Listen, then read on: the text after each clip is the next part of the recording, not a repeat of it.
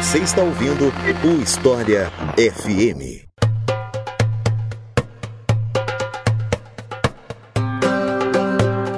Guerra dos Seis Dias. Uma daquelas guerras que chama a atenção das pessoas porque, como assim uma guerra que só durou seis dias? A gente tá acostumado com guerras que levam anos, né? Então, por que, que essa guerra só teve seis dias? Que guerra foi essa? Meu nome é Iclis Rodrigues e para falar sobre isso hoje eu trouxe Vitor Augusto Ferreira, a quem eu passo a palavra para se apresentar para vocês.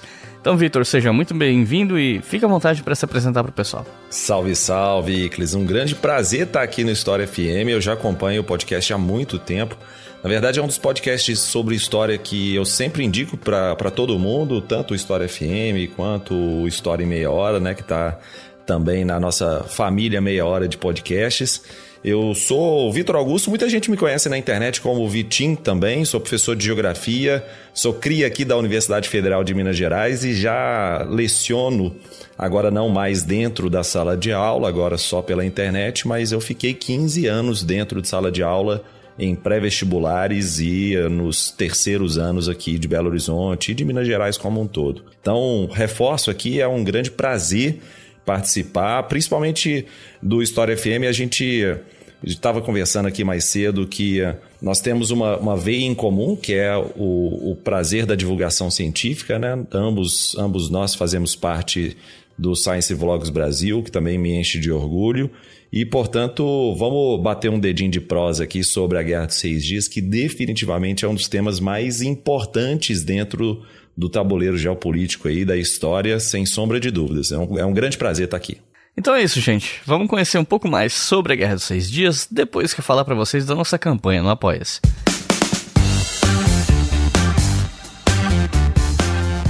Afinal de contas, é a nossa campanha no Apoia-se que financia esse podcast. Se você gosta de História FM, se você acha que ele merece continuar em atividade e você quer fazer parte disso, você pode apoiar em apoia.se barra com qualquer valor a partir de dois reais por mês e assim você tem o seu nome lido aqui quando você se torna novo apoiador. E com 5 reais por mês, além do seu nome lido, você pode ouvir os episódios com antecedência. E se você acha que pode contribuir com um valor mais alto e quer fazer isso, pode também, fica à vontade. O valor é você que define a partir de 2 reais, via boleto ou cartão que é cobrado mensalmente. E se você quiser fazer uma ajuda pontual, você pode fazer isso via Pix com a chave leiturabrigahistoria.gmail.com. Você não ganha as recompensas, mas você apoia o História FM. E os nossos novos apoiadores e apoiadoras são Ângelo Lempé Renata Pinheiro, Glaucia Branco, Jéssica Nogueira, Caroline Tavares, Ricardo Lustosa, Carlos Rezende, Elbis Lessa e João de Souza. Muito obrigado, pessoal. Como eu disse, são vocês que financiam esse projeto. E se você que está ouvindo quiser financiar também, é só acessar apoia.se barra e fazer a sua colaboração.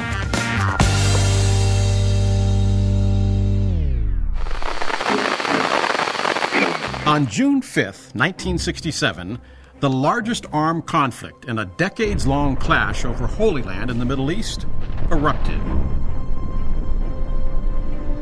While it lasted just under a week, the Six Day War would change the geography of the Middle East for decades to come.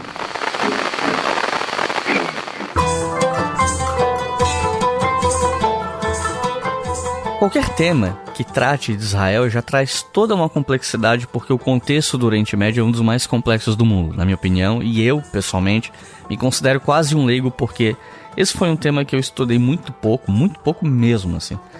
E se eu bem me lembro, eu nunca fiz um episódio no História FM que falasse sobre a criação do Estado de Israel. Então, para o público não ficar boiando, né, que eu realmente não lembro de ter falado disso em nenhum programa, nenhum convidado falar disso.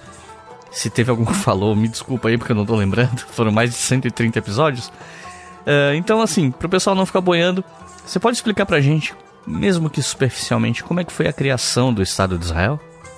Bom, a, apesar de achar que esse é um exercício de síntese que eu vou fazer aqui, né, e que requer muita coragem, já que na minha cabeça a criação do Estado de Israel possivelmente é mais complexa envolve mais atores e geopoliticamente é mais densa do que 99% dos países do mundo, mas para dar orgulho para Guimarães Rosa, né, o que a vida que é da gente é coragem mesmo, vamos fazer esse exercício de síntese aqui. A gente poderia até remontar essa história desde Abraão lá no Monte do Templo, né, falar sobre Isaac, Ismael, enfim, Mas pensando na configuração do atual Estado de Israel, eu acho que é um bom ponto de partida a gente ter o sionismo do Theodor Herzl lá no final do século XIX e mesmo que exista alguém aqui que não é familiarizado com a geopolítica de Israel, eventualmente acompanha a história FM e assim, aqui, Iclis, até essa pessoa já ouviu, mesmo se for pouco familiarizada, já ouviu falar pelo menos uma vez na vida sobre a famosa diáspora judaica. Que dentre várias diásporas, que são movimentos massivos de um determinado povo em função de uma perseguição,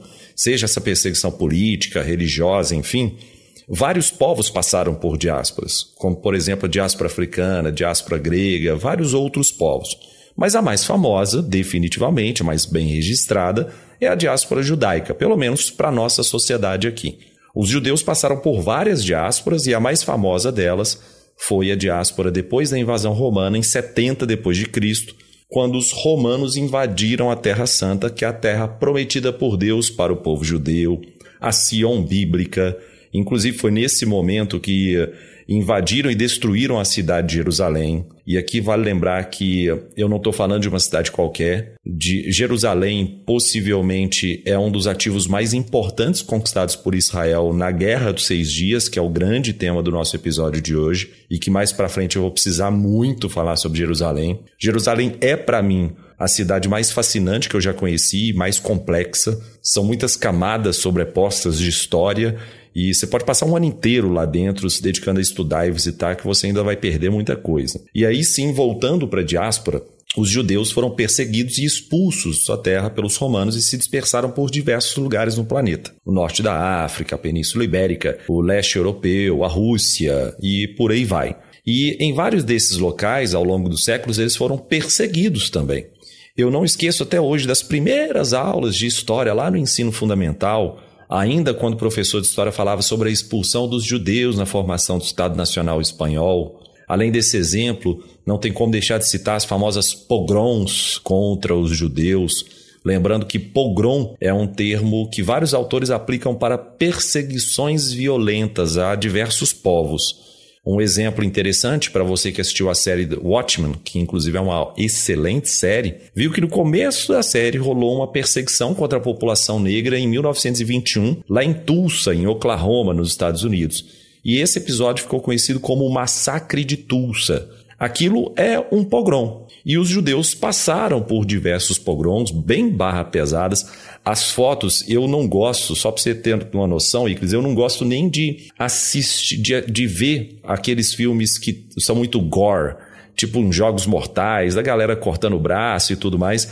E eu também não vejo as fotos das pogroms contra os judeus, porque é, são realmente fotos muito barra pesadas. E isso aconteceu em diversos países, em diversos momentos, principalmente no leste europeu, mas é aí que eu volto para aquela figura que eu falei lá, do Theodor Herzl que ele desenvolveu, ele criou o movimento do sionismo no final do século XIX, que é um movimento que defende o retorno dos judeus para Sion, para a terra prometida por Deus para o povo judeu. O sionismo, apesar de estar associado ao final do século XIX, ganha muito corpo no início do século XX e vai ser reforçado ao longo do início do século XX, principalmente pela primeira metade do século XX, por diversos fatores.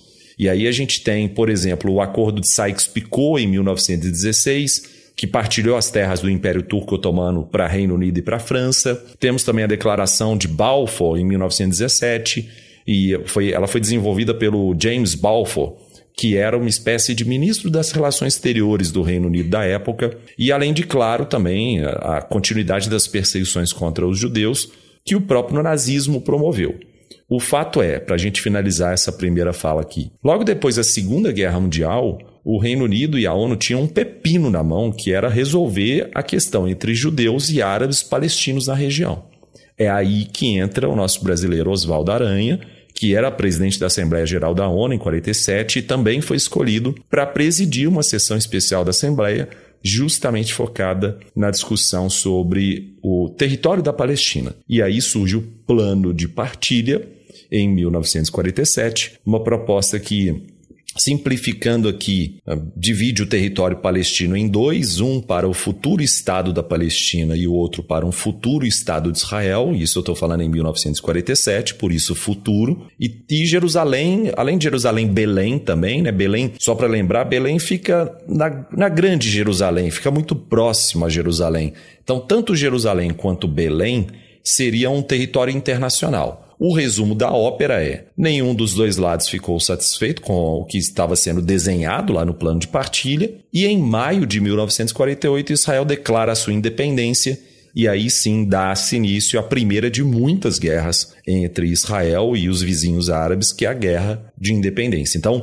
é, em suma, o contexto foi um contexto muito conturbado e gerando choques de narrativas para os dois lados a gente não está aqui para falar sobre legitimidade da fala sobre ambos os lados, mas o que de fato aconteceu é que nós tivemos, em maio de 1948, o Estado de Israel sendo consolidado, sendo formado, e o Estado palestino não foi formado. Então, foi um, um, contexto extremamente conturbado que levou à criação do Estado de Israel. E a criação de Israel criou uma situação bem complicada com os países do entorno, muitos dos quais, inclusive, até hoje não reconhecem Israel como Estado, né?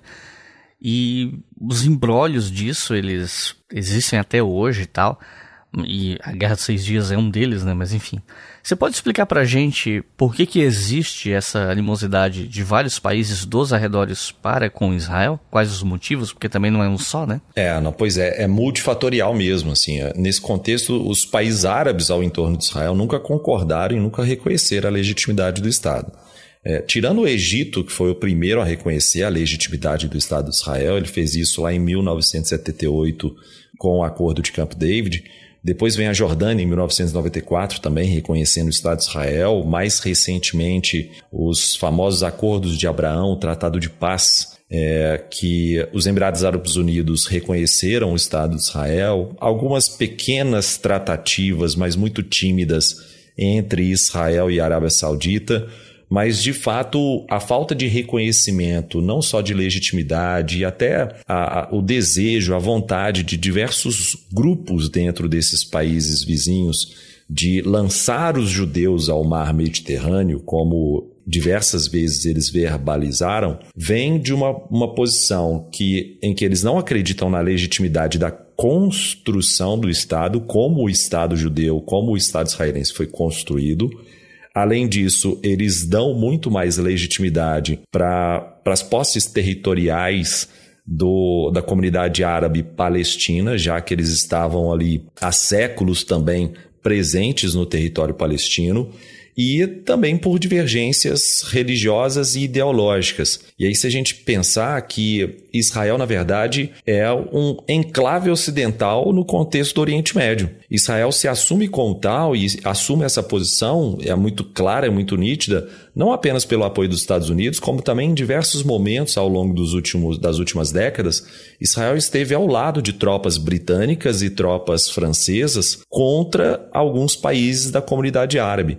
E isso acaba gerando muitas rusgas, acaba gerando essas querelas, de, dessas animosidades, como você colocou, uh, nos países ao redor de Israel. E é claro que ao longo das décadas, essa sensação de insegurança e o desenvolvimento de grupos terroristas, como por exemplo foi o Fatah e depois a própria Organização para a Libertação da Palestina, que ambos foram criados pelo Arafat, isso dá legitimidade para quem questiona o Estado de Israel. Então, no fundo, no fundo, essas animosidades contra o Estado israelense, eu acredito que ela perpassa pela questão territorial, que é um ponto um, ponto muito importante, perpassa também pela questão religiosa, já que o Estado de Israel hoje controla toda a cidade de Jerusalém, principalmente a Jerusalém Velha. Jerusalém Velha é um local muito importante e sagrado para todos os povos do livro, né? tanto para o islamismo, para o judaísmo, quanto para o cristianismo. E uh, o Estado de Israel acaba impondo uma série de dificuldades para povos muçulmanos acessarem a esplanada das mesquitas. É algo que literalmente todos os anos nós temos confrontos entre o exército de Israel, entre as forças armadas de Israel e a comunidade árabe muçulmana que tenta visitar a, a esplanada das mesquitas e também perpassa por questões ideológicas de alinhamento israelense em relação ao Ocidente. E aí a gente pode até fazer uma menção ao Samuel Huntington, não é? com o choque de civilizações, porque de fato ali existe um choque latente dentro do contexto do Oriente Médio. O Oriente Médio, se a gente pudesse desenhar esse tabuleiro de xadrez do Oriente Médio, nós temos três potências. Né? Nós temos duas potências muçulmanas, a Arábia Saudita e o Irã, e que são potências aparentemente antagônicas, a potência xiita, o Irã, a potência sunita, a Arábia Saudita, e também Israel como sendo uma terceira frente, uma terceira potência, que é a potência judia ocidental. Então, eu acredito que esses três fatores ajudam bastante a explicar essas animosidades dos vizinhos para com Israel. Eram quatro da tarde de 14 de maio de 1948. Centenas de judeus se aglomeravam diante do Museu de Arte de Tel Aviv. Lá dentro, as palavras deste homem mudariam para sempre a história do Oriente Médio. Ele era David Ben Gurion, chefe da então Agência Judaica para a Palestina, no discurso em que declarou a independência de Israel. Poucas horas antes, os soldados britânicos haviam abandonado aquela região. Os judeus celebram e recordam esse momento com alegria, mas o deslocamento em massa de palestinos que viria depois fez com que o dia seguinte, o 15 de maio, passasse a ser o Nakba, ou Dia da Catástrofe para os árabes.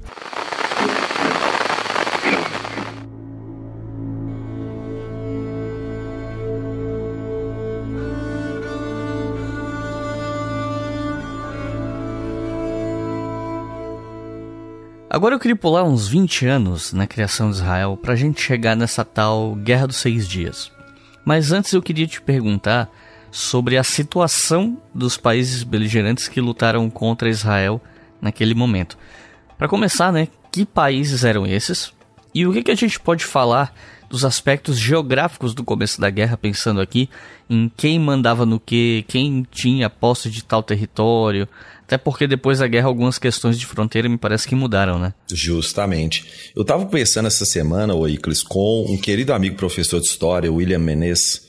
É uma das pessoas que eu mais admiro em relação à, à docência, porque ele consegue ele consegue fazer a fusão muito boa entre as duas características de um grande professor, que é nunca parar de estudar e também ter uma excelente didática. E aí eu estava conversando com ele sobre a montagem do, do, do, episódio de hoje, assim, sobre o que, que eu poderia falar que seria interessante. E ele comentou algo comigo que eu achei bem, bem legal. Ele falou assim, Vitinho, essa contextualização sobre a Guerra dos Seis Dias é mais importante que o desenrolar da guerra por si só. Porque vamos pensar o seguinte: a, a, a, Guerra dos Seis Dias foi muito icônica, dentre outros fatores, porque um dos resultados imediatos da guerra foi Israel ter triplicado de tamanho. E aí eu, eu fiz um exercício simples que eu nunca tinha feito. Eu pensei o seguinte: e se o Brasil tivesse triplicado de tamanho? A gente ficaria, primeiro, a gente ficaria muito maior do que a América Latina, pensando que o Brasil tem 8 milhões e meio de quilômetros quadrados é, diária, se a gente triplicasse, a gente ficaria com 25,5, a América Latina tem 19. Então a gente seria maior do que a América Latina e a gente chegaria relativamente perto do tamanho do continente africano, com 30 milhões de quilômetros quadrados. O resultado de uma guerra de triplicar o, o, tamanho territorial de um país não é um resultado qualquer. Então, territorialmente, a Guerra dos Seis Dias é realmente muito importante. E a gente tem que entender que a Guerra dos Seis Dias é um dos maiores divisores de água da história do Oriente Médio praticamente deixou o plano de partilha, que, é, que a gente comentou agora há pouco, que é o plano de partilha da ONU de 47, como uma nota de rodapé, por causa das instabilidades criadas nesse, nesse pré e no pós-Guerra dos Seis Dias. E aí vamos primeiro voltar para essa contextualização para entender, primeiro, quais são os países e, agora sim, quais são os contextos em que esses países acabaram sendo contrários ao Estado de Israel. Vamos lá. Ah, vamos começar pela Guerra de Independência. A Guerra de Independência de 1948 e 1949 foi algo histórico por diversos motivos. E quando eu digo histórico, é óbvio que eu não estou fazendo juízo de valor positivo, tá? Não estou falando que foi excepcional e viva o Estado de Israel, em hipótese alguma. Foi histórico porque existem muitas conquistas, ao meu ver, que uh, ficaram marcadas na história, inclusive pelo aspecto negativo. Nem, ninguém em sã consciência, ninguém em sã consciência vai dizer que a Nakba, que é a grande tragédia da história recente do povo palestino, em que mais de 700 mil árabes palestinos foram exilados, é algo positivo. Então, a, a gente tem que entender: a guerra de independência é algo histórico e, como todos os grandes conflitos da história, existiram pessoas que foram muito prejudicadas por isso. A Nakba, para mim, é um dos aspectos mais tristes da história do século XX, definitivamente. Essa guerra, que muitas vezes é descrita como a primeira guerra árabe-israelense, começou no dia 15 de maio de 1948, com a Declaração de Independência de Israel, que, diga-se de passagem, foi assinada um dia antes pelo Davi Ben-Gurion, que é o pai fundador do país, né, a figura mais relevante da história do Estado de Israel. E, em suma, como grande desdobramento da Guerra de Independência, a gente teve a seguinte situação. Para te responder, o Iclis, quando você pergunta sobre quem são os principais agentes ali dessa história toda. Como desdobramento da guerra, a gente teve a atual faixa de Gaza controlada pelo Egito, a região da Cisjordânia sob o controle da Jordânia e a cidade de Jerusalém, que no plano de partilha da ONU seria um território internacional, a gente teve a divisão da cidade de Jerusalém entre Jerusalém Ocidental, controlada por Israel, e Jerusalém Oriental, controlada pela Jordânia. Essa informação sobre Jerusalém vai ser muito importante também para a gente entender a evolução da guerra. Mas ali nós já temos então dois players a mais, que é a Jordânia e o Egito, pois o Egito passou a controlar a faixa de Gaza e a Jordânia a Cisjordânia. Ok. Além disso, a gente teve uma outra guerra importante para entender o contexto, que é a Guerra de Suez. Ela é muito simbólica não só para quem participou, mas como também para a região do Oriente Médio. O Simon Seba Montefiore, que é um historiador inglês, usa uma expressão que eu acho muito feliz. Ele diz que o ano de 1956 foi o que foi o, o ano da Guerra de Suez, foi o crepúsculo do Império Britânico no Oriente Médio e o alvorecer da supremacia americana. Então, a partir de 56, a gente identifica claramente a uma redução da capacidade de influência, da capacidade de polarização do Império Britânico, do Reino Unido, no Oriente Médio, e um crescimento cada vez maior da capacidade de influência dos Estados Unidos. E também, dentro dessa guerra, se destaca e é colocado numa posição muito alta de, em termos de relevância política o, o grande líder egípcio à época, que é o Gamal Abdel Nasser. E aí a gente precisa que apresentar uma figura muito importante para a Guerra de Seis Dias também, que além de ser importante para a Guerra de Suez, ele vai ser importante para a Guerra de Seis Dias, que é o estadista egípcio, o Nasser, que uh, tinha no seu histórico o fato de ser uh, um jovem oficial ferido no cerco israelense de 1948, então ele participou da luta contra a guerra de independência de Israel, acabou se transformando numa liderança árabe muito popular, numa das mais populares da história. Não à toa o seu apelido, ele era conhecido como El Raiz, que em árabe significa o chefe, e principalmente depois de 1956, quando ele nacionaliza o canal de Suez, um canal que foi construído por um consórcio franco-britânico, né? Com, ele teve uma vitória política, apesar de uma derrota militar, ele teve uma vitória política, pois ele conseguiu efetivamente nacionalizar o canal de Suez. E só a Guerra de Suez já é um, um episódio à parte aqui de História FM, que é muito interessante.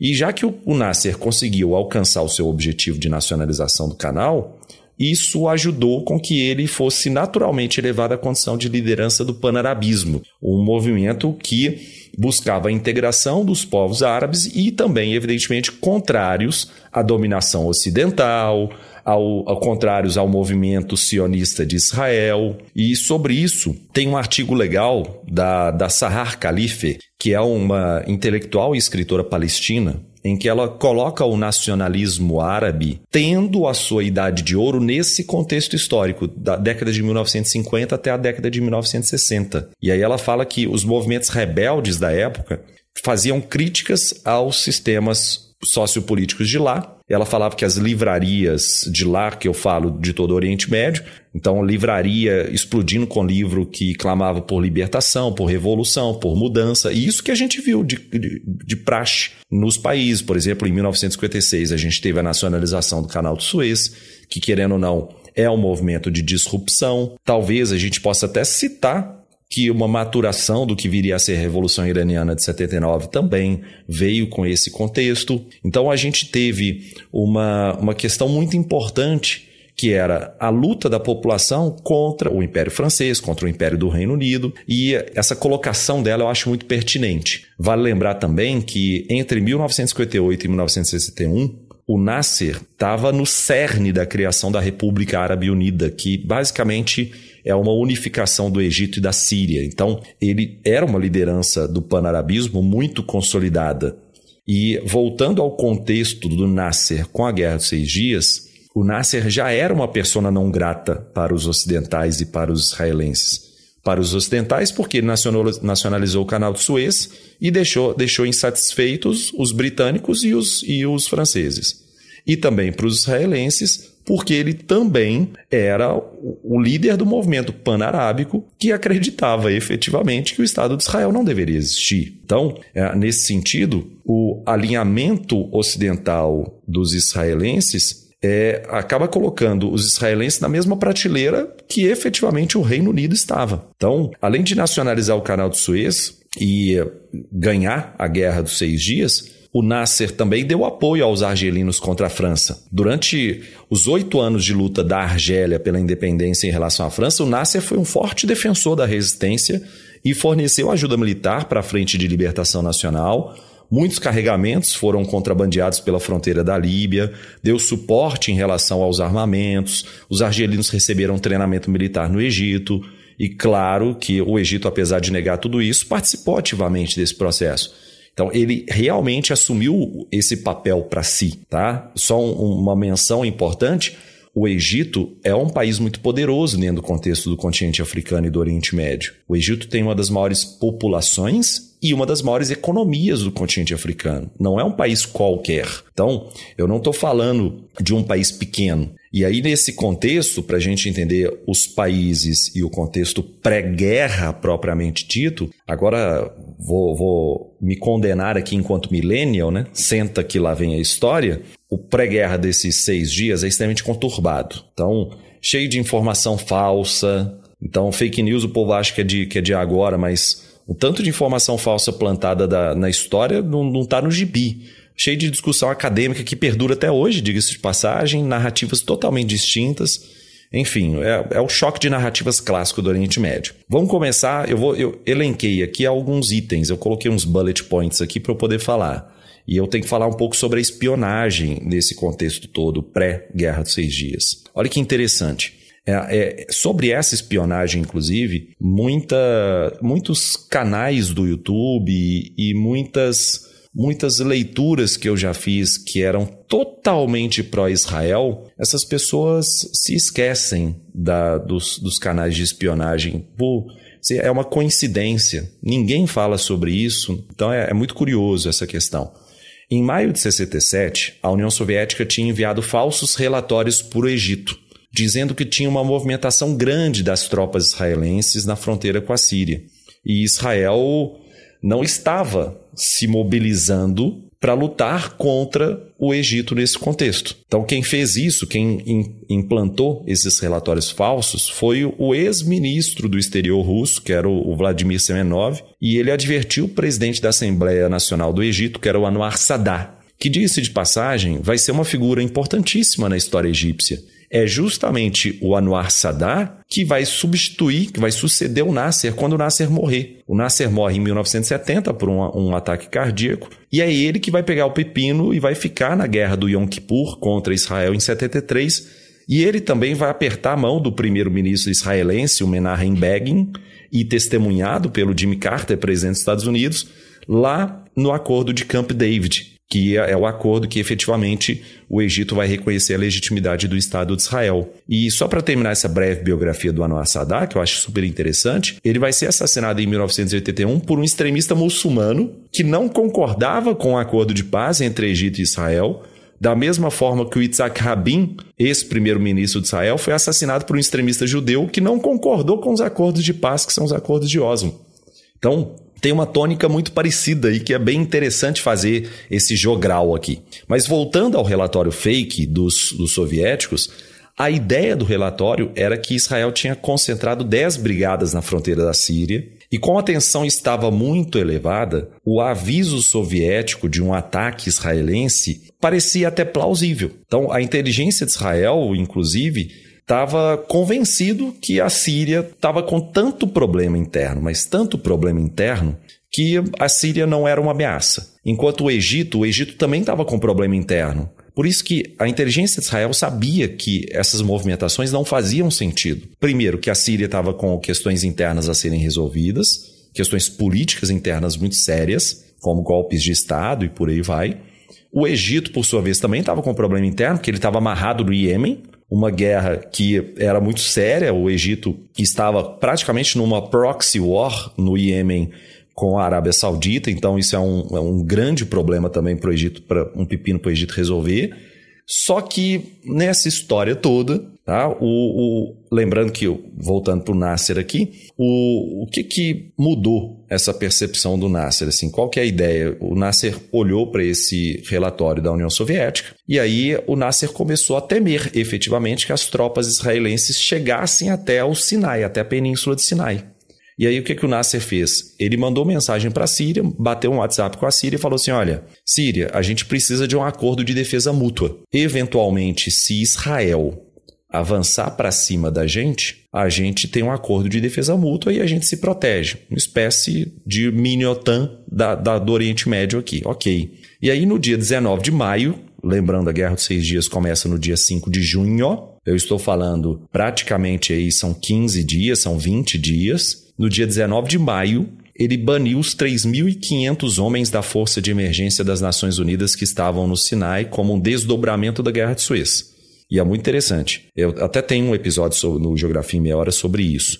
Mas a questão é: ele tira as tropas da ONU e aí sim ele passa um recado. Fala assim: olha, agora que as tropas da ONU não estão aqui, é um caminho muito curto até eu fechar o Estreito de Tirã. E aí você me pergunta: olha só o que, que significa isso? Ele, ele tirou, simplesmente mandou embora 3.500 homens da ONU sem falar nada? Então ele acordou e baniu assim do nada? Não. Um dia antes, no dia 18 de maio, ele solicitou ao secretário-geral da ONU, que na época era o Mahatrai Sito Yutan, tá? que na época ele era um birmanês, atualmente o gentílico é miamanense, né? ele é de Myanmar, e o Nasser solicitou ao secretário-geral da ONU que retirasse as tropas que estavam na Península do Sinai. E aí, ok. E aí, você me pergunta também, Vitinho, mas por que isso é importante? Por que, que chegar na Península do Sinai, tirar as tropas da ONU e ter acesso ao Estreito de Tirã é tão importante para o Nasser? Vamos entender o papel do Estreito de Tirã agora. Porque se você gosta de geopolítica ou quiser estudar com mais propriedade geopolítica, você necessariamente tem que entender quais são os, os choke, choke points.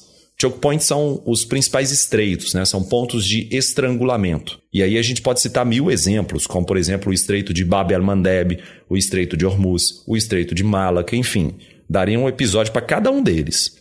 Tipo o, o, o, nosso querido Felipe Figueiredo e o Matias fazem lá com Fronteiras Invisíveis do Futebol, tem como a gente fazer um podcast dedicado só para os pontos geográficos. Fronteiras Invisíveis da Geografia. Inclusive, você acabou de me dar uma ideia para episódio no futuro, um episódio só sobre os estreitos mais importantes do mundo. Isso é sensacional. Seria muito legal, porque além dos estreitos, quando acabarem os estreitos, Icles, começa, por exemplo, com o papel das, das montanhas.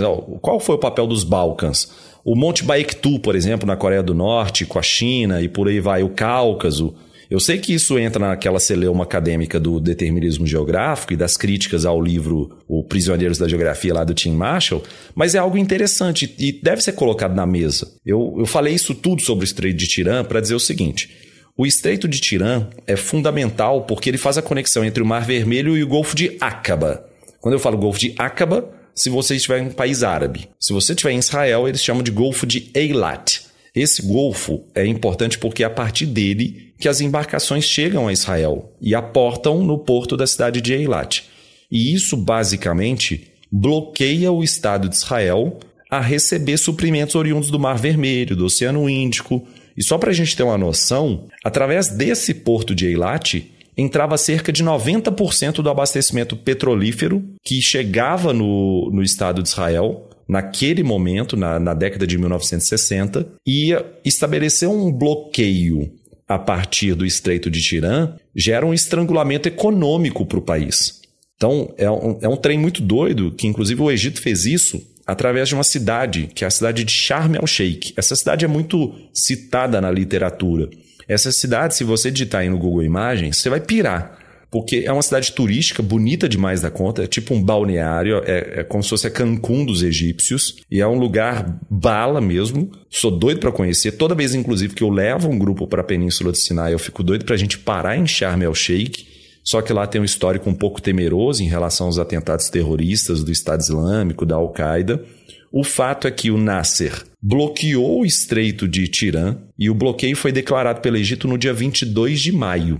Então, vamos fazer uma linha cronológica simples aqui. 22 de maio, depois de 10, 15 dias, nós temos o início da, da, guerra, da Guerra dos Seis Dias. Então, Israel havia já estado em Sharm el-Sheikh em 1957, um ano depois da Guerra de Suez, só que Israel confiou na ONU e confiou no Ocidente que a ONU e o Ocidente ficariam em Sharm el-Sheikh e manteriam o Estreito de Tirã livre. E aí o que, que Israel fez? Em 1957, Israel falou: opa, eu, se a ONU vai estar aqui, se as tropas da ONU estarão aqui, eu vou confiar. O Estreito de Tirã é fundamental para mim. Mas eles saíram. E aí o, o, o Nasser, em, em 1967, menos de um mês antes da Guerra de Seis Dias, vai lá e expulsa todo mundo.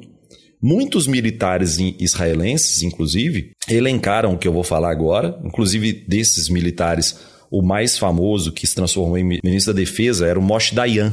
Era a, a ideia de que quem controla o Sharm el-Sheikh, que era um dos principais objetivos do país quando ele travou a guerra contra o Egito em 1956, controlar o, o Estreito de Tirã, era de que se acontecesse alguma coisa com o fechamento do estreito, já era o famoso casus belli. Casus belli é uma expressão muito usada e traduzida literalmente para uma ocasião de guerra. Se acontecer efetivamente fechar, é guerra independente de quem fechou, como fechou, por que fechou. Então, é, nessa história toda, o Nasser e o Egito acabaram realmente fechando o Estreito de Tirã e isso gerou muito problema para dentro de Israel. E só um comentário que eu falei da inteligência dos países e dos relatórios falsos soviéticos, né?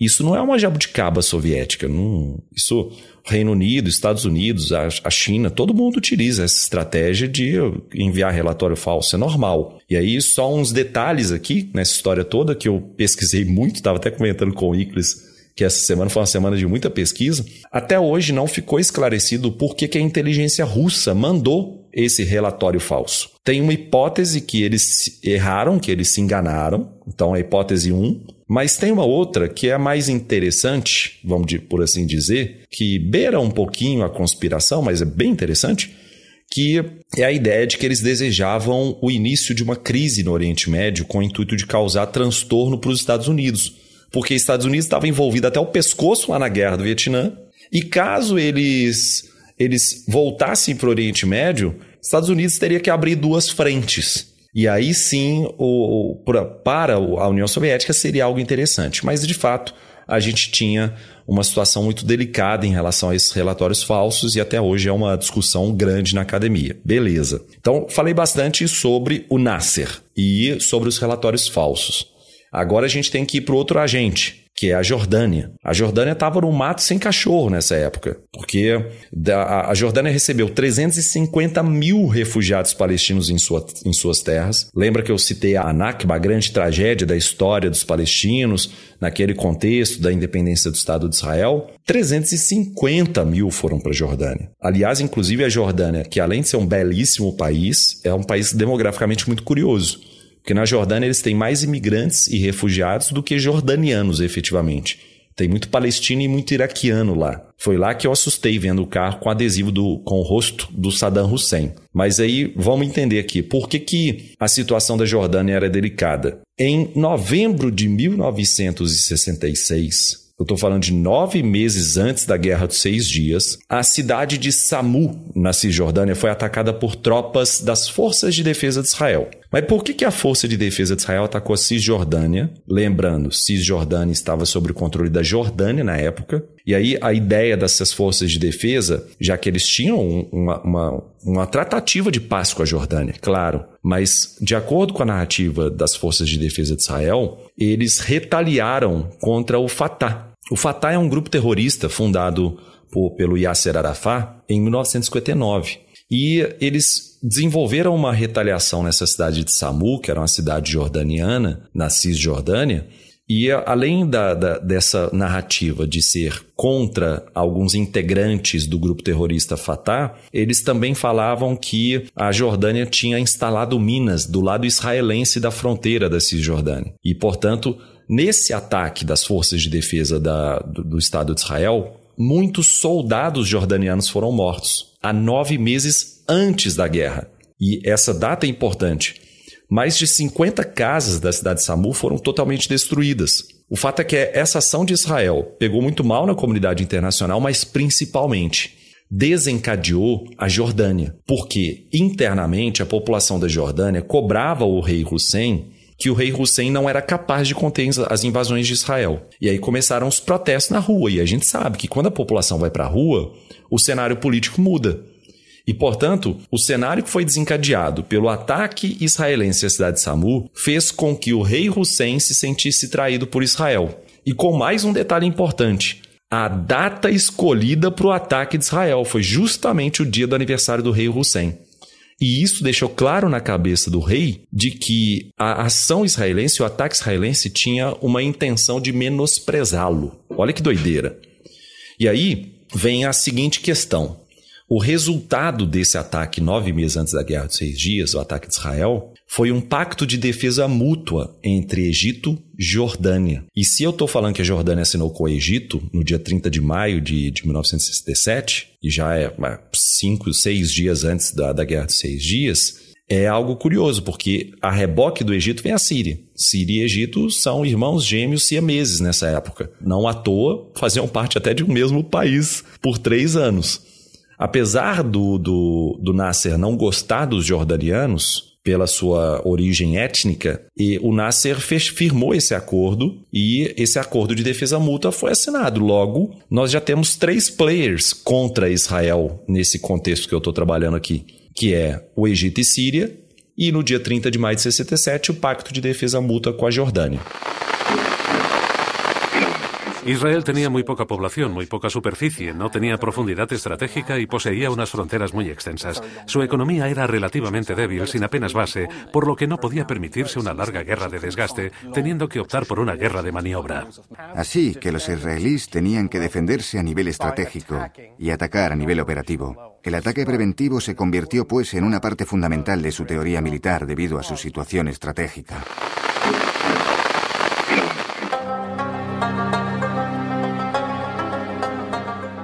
E aí vamos para mais um detalhe: o Egito. Por quê? Apesar do Egito ser um país regionalmente forte, pré-guerra dos seis dias, naquele contexto, o Egito estava mal. É como se fosse uma, uma, uma, final de campeonato, uma semifinal de campeonato. Tem um jogador que está muito mal, o principal jogador do time está muito mal. Você já sabe que aquele jogo não vai para o caminho certo. Então, sabe que aquilo vai, vai gerar atrapalho. E aí, nesse caso, o Egito não estava bem, porque a, essa, essa minha fala do Egito estar mal vem do que eu já citei, que era a guerra do Iêmen. O Nasser apoiou um camarada chamado o Brigadeiro Abdullah Salah, que tentava implementar uma república no Iêmen e tentava derrubar o apoio da Arábia Saudita, que era o apoio ao imamato. Então, ele queria instalar uma república e derrubar o imamato. E isso comprometeu o Egito por vários anos com 60 mil soldados enviados para o Iêmen, com ajuda armamentista, com ajuda de eh, estratégia, treinamento. E essa guerra civil era a disputa, como eu disse, uma proxy war entre o Egito e a Arábia Saudita. É um pouco do que acontece hoje no Iêmen. Só que hoje é uma proxy war ali regional entre o Irã e a Arábia Saudita. Então, a gente tem que entender que isso acabou consumindo muitos recursos do, do Egito e, portanto, antes da guerra dos, de, dos seis dias, o Egito não estava tão bem das pernas como, como aparentemente deveria estar. Então, ah, logo depois, a gente, a gente teve uma aproximação entre o Nasser e, e o rei Faisal, o rei Faisal lá do, da Arábia Saudita, mas isso é um papo para um outro podcast. Para contextualizar, para terminar a contextualização, eu queria falar um pouco sobre a, o Rio Jordão, a importância do Rio Jordão para desembocar na Síria. Por quê? Olha o tanto de fator que eu já elenquei aqui de contexto pré-guerra dos seis dias. Ainda vamos adicionar o Rio Jordão, porque muito se fala sobre o Rio Jordão e a gente precisa entender sobre ele, porque ele é nevrálgico para entendermos a Guerra dos Seis Dias. Um dos maiores temores de Israel era a possibilidade dos seus vizinhos desviarem o Rio Jordão.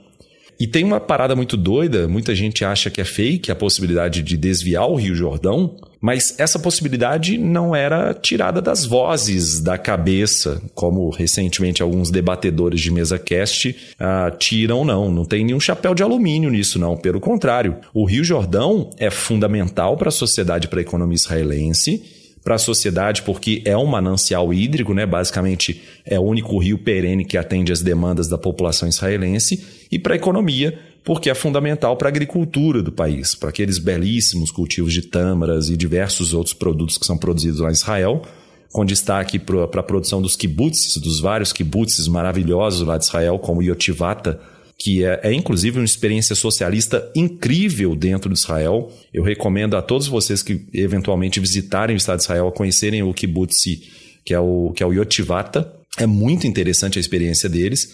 E aí, voltando para o risco de desviarem o Rio Jordão, os países árabes realizaram uma conferência no Cairo para tratar sobre o desvio das águas do, de dois afluentes especificamente. O Rio Jordão tem vários afluentes, mas são dois principais, que é o Hasbani, que é localizado lá no Líbano, e o Banias, que vem lá da Síria.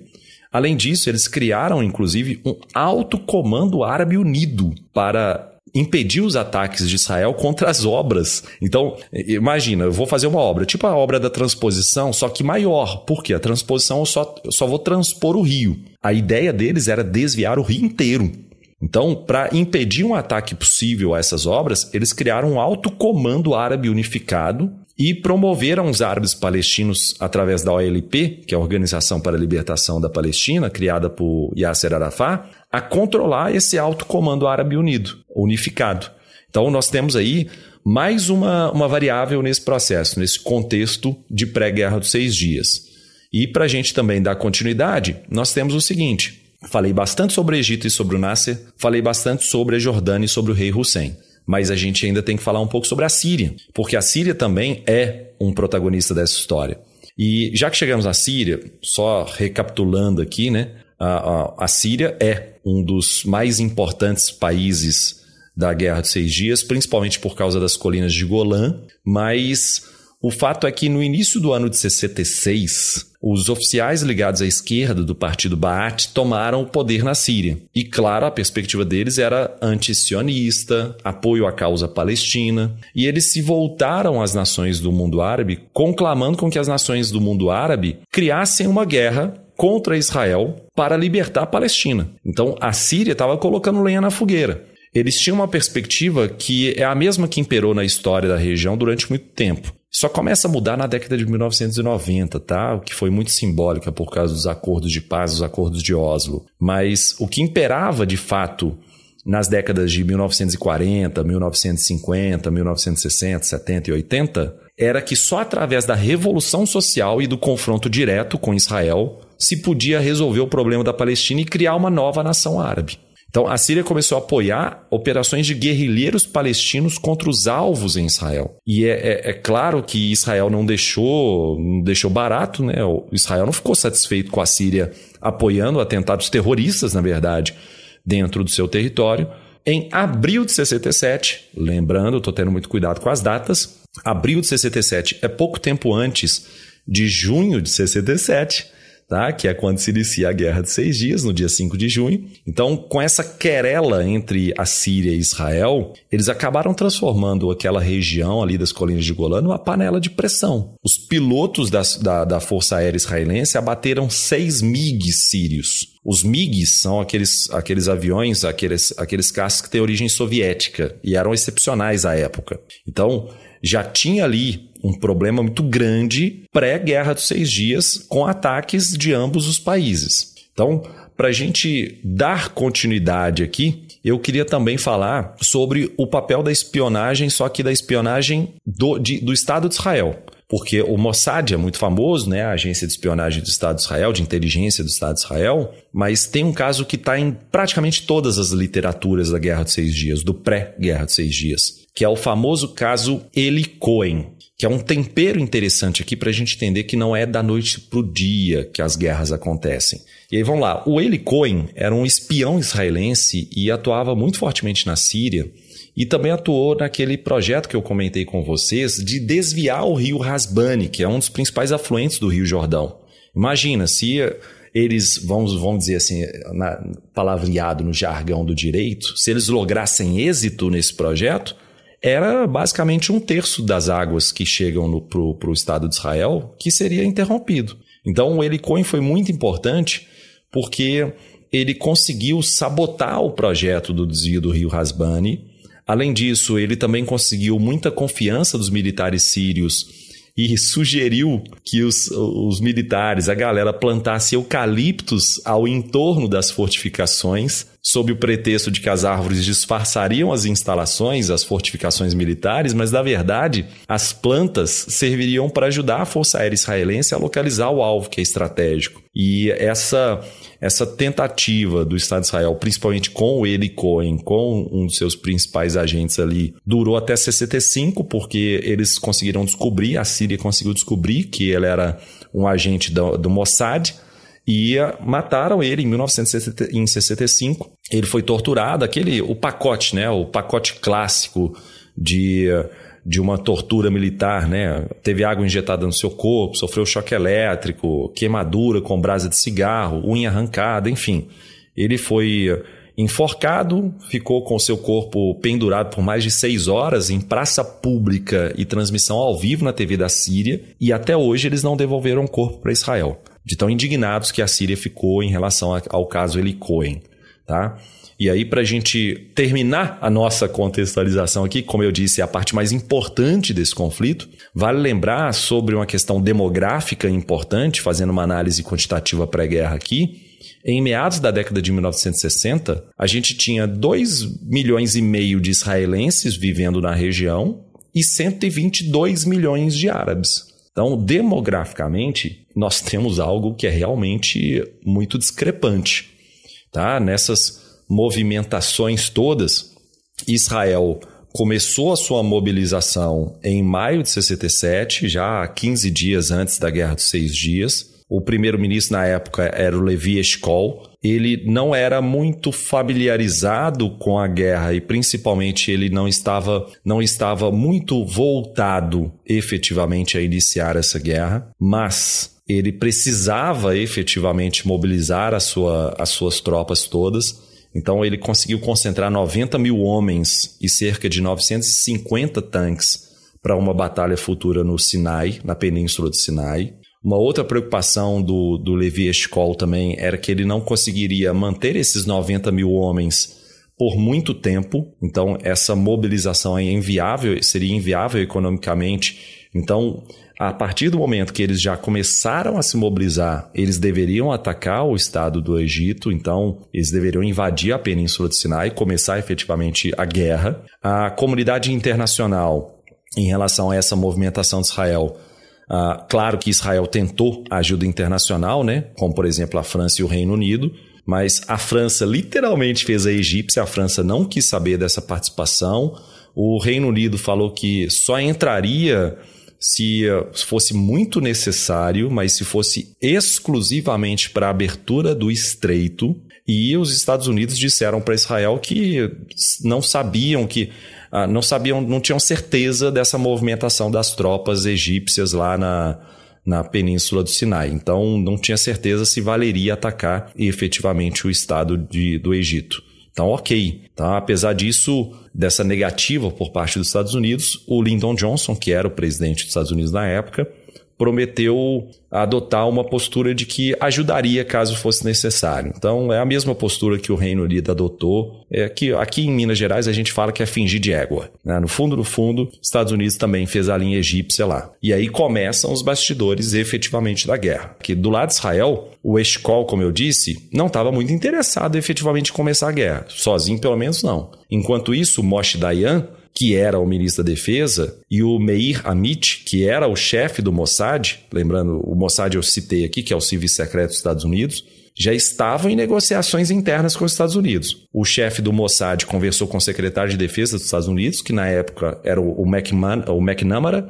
e ele, eu vou traduzir com as minhas palavras aqui, tá? O secretário de Defesa dos Estados Unidos disse o seguinte: eu não me comprometo com as suas demandas, mas também não tenho negativa peremptória, ou seja, eu também não vou te dar uma negativa definitiva. É tipo um pai falando pro filho que, ô oh, filho, você vai, você vai fazer merda.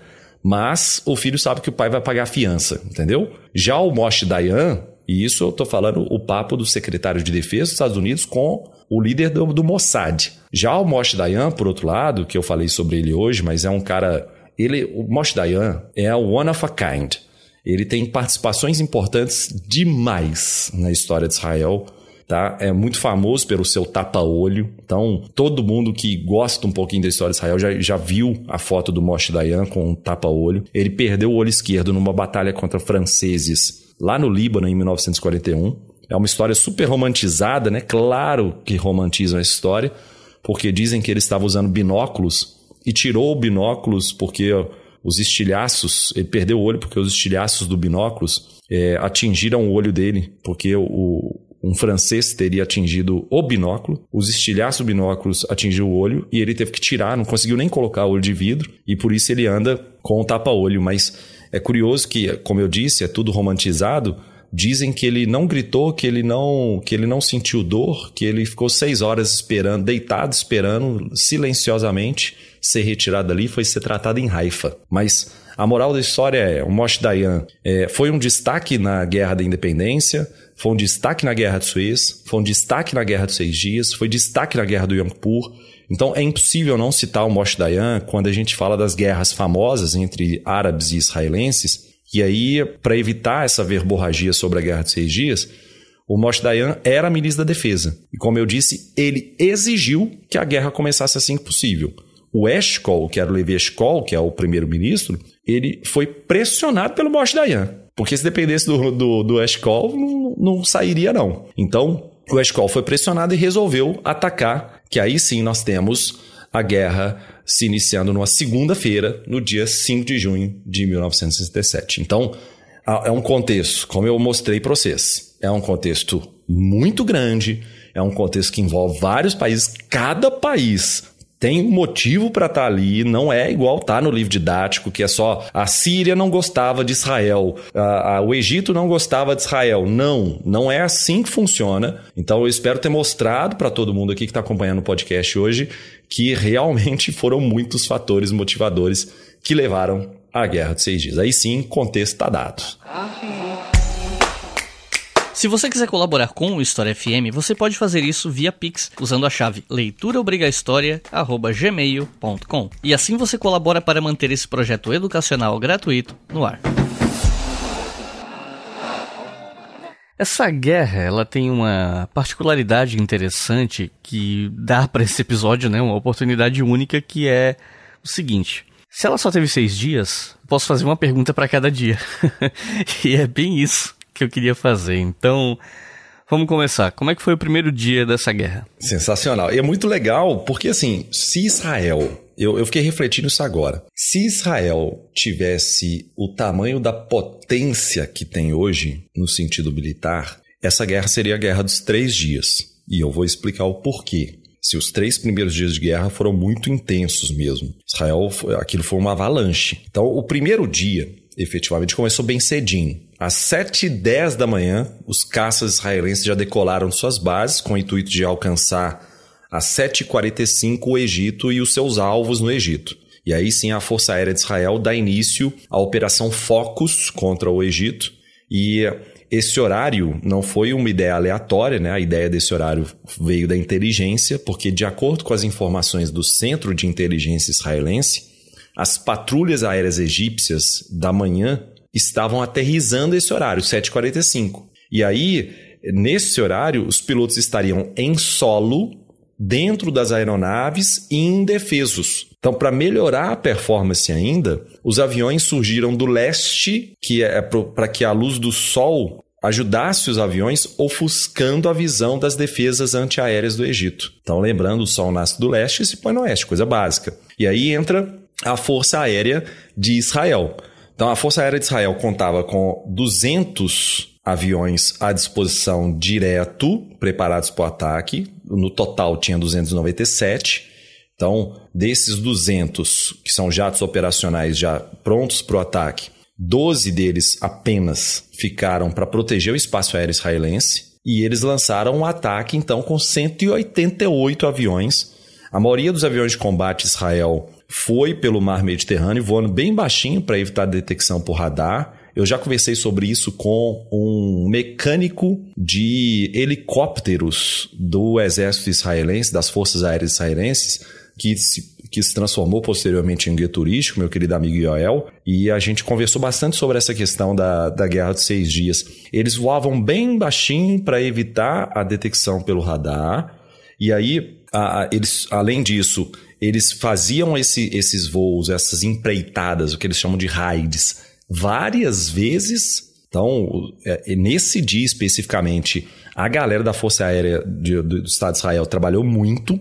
Esse perfil de voo baixo empregado pelos aviões israelenses impediu que as baterias antimísseis de superfície, que eram as baterias antimísseis SA-2, eram baterias são, são, as baterias egípcias, é, é, são chamadas de mísseis SAM. Tá? Quando vocês observarem essa terminologia, mísseis SAM são os mísseis de superfície-ar. Então são aqueles lançados de plataformas móveis que a gente vê tradicionalmente nas guerras, inclusive a gente vê muito agora nessa guerra entre Rússia e Ucrânia. Então eles conseguiram uh, ultrapassar com perfil de voo baixo, não serem detectados pelos radares e, portanto, os mísseis SAM já não eram grandes problemas. Os israelenses também empregaram uma outra estratégia que é interessante, que é uma estratégia de bombardeio e strafing. Strafing é o, o, o termo para metralhar né, contra os aviões estacionados no chão, e o bombardeio era um bombardeio com bombas especiais de penetração de asfalto. Então, eles desenvolveram essas bombas junto da, com a França, e a ideia era que se você bombardeia a pista do aeroporto e faz com que essa bomba penetre no asfalto e destrua o asfalto, as aeronaves sobreviventes não seriam capazes de decolar. Então eles foram inteligentes porque o strafing era contra as aeronaves e o bombardeio era contra a pista do, do aeroporto. Então é uma noção muito boa por parte da Força Aérea do Estado de Israel. Só para você ter uma noção, ah, como eu disse, eles trabalharam muito, né? Os pilotos israelenses chegaram a, a voar oito missões em um só dia. Então descia, parava 10 minutos para reabastecer e, e para rearmar os aviões entre cada missão e voltava. Se fosse hoje, possivelmente esse reabastecimento seria inclusive aéreo, né? Uma chance muito grande. Não é a minha especialidade, a questão armamentista militar, mas possivelmente, ah, como acontece na guerra do Iêmen, esse reabastecimento poderia ser aéreo. E aí entra o, o, ataque, esse ataque de surpresa, possibilitou com que Israel acabasse destruindo quatro aeroportos egípcios na península de Sinai, Enquanto atacava-se a Península do Sinai, eles também atacaram o delta do Nilo, na região de Alexandria, uma belíssima cidade, diga de passagem.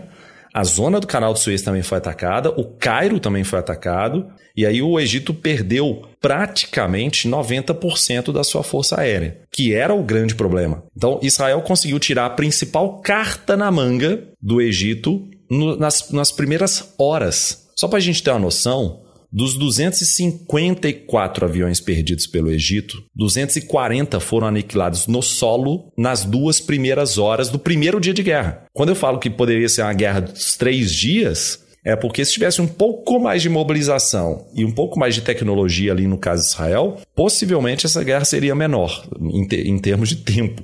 Então, eles perderam para os amantes aí das, das armas em guerras Eles perderam 30 bombardeiros Tu-16, 27 dos 40 bombardeiros uh, ah, IL-28, 12 caças bombardeiros Su-7, 90 caças MiG-21, 20 caças MiG-19, 25 caças MiG-17 e 32 aviões de transporte e helicópteros.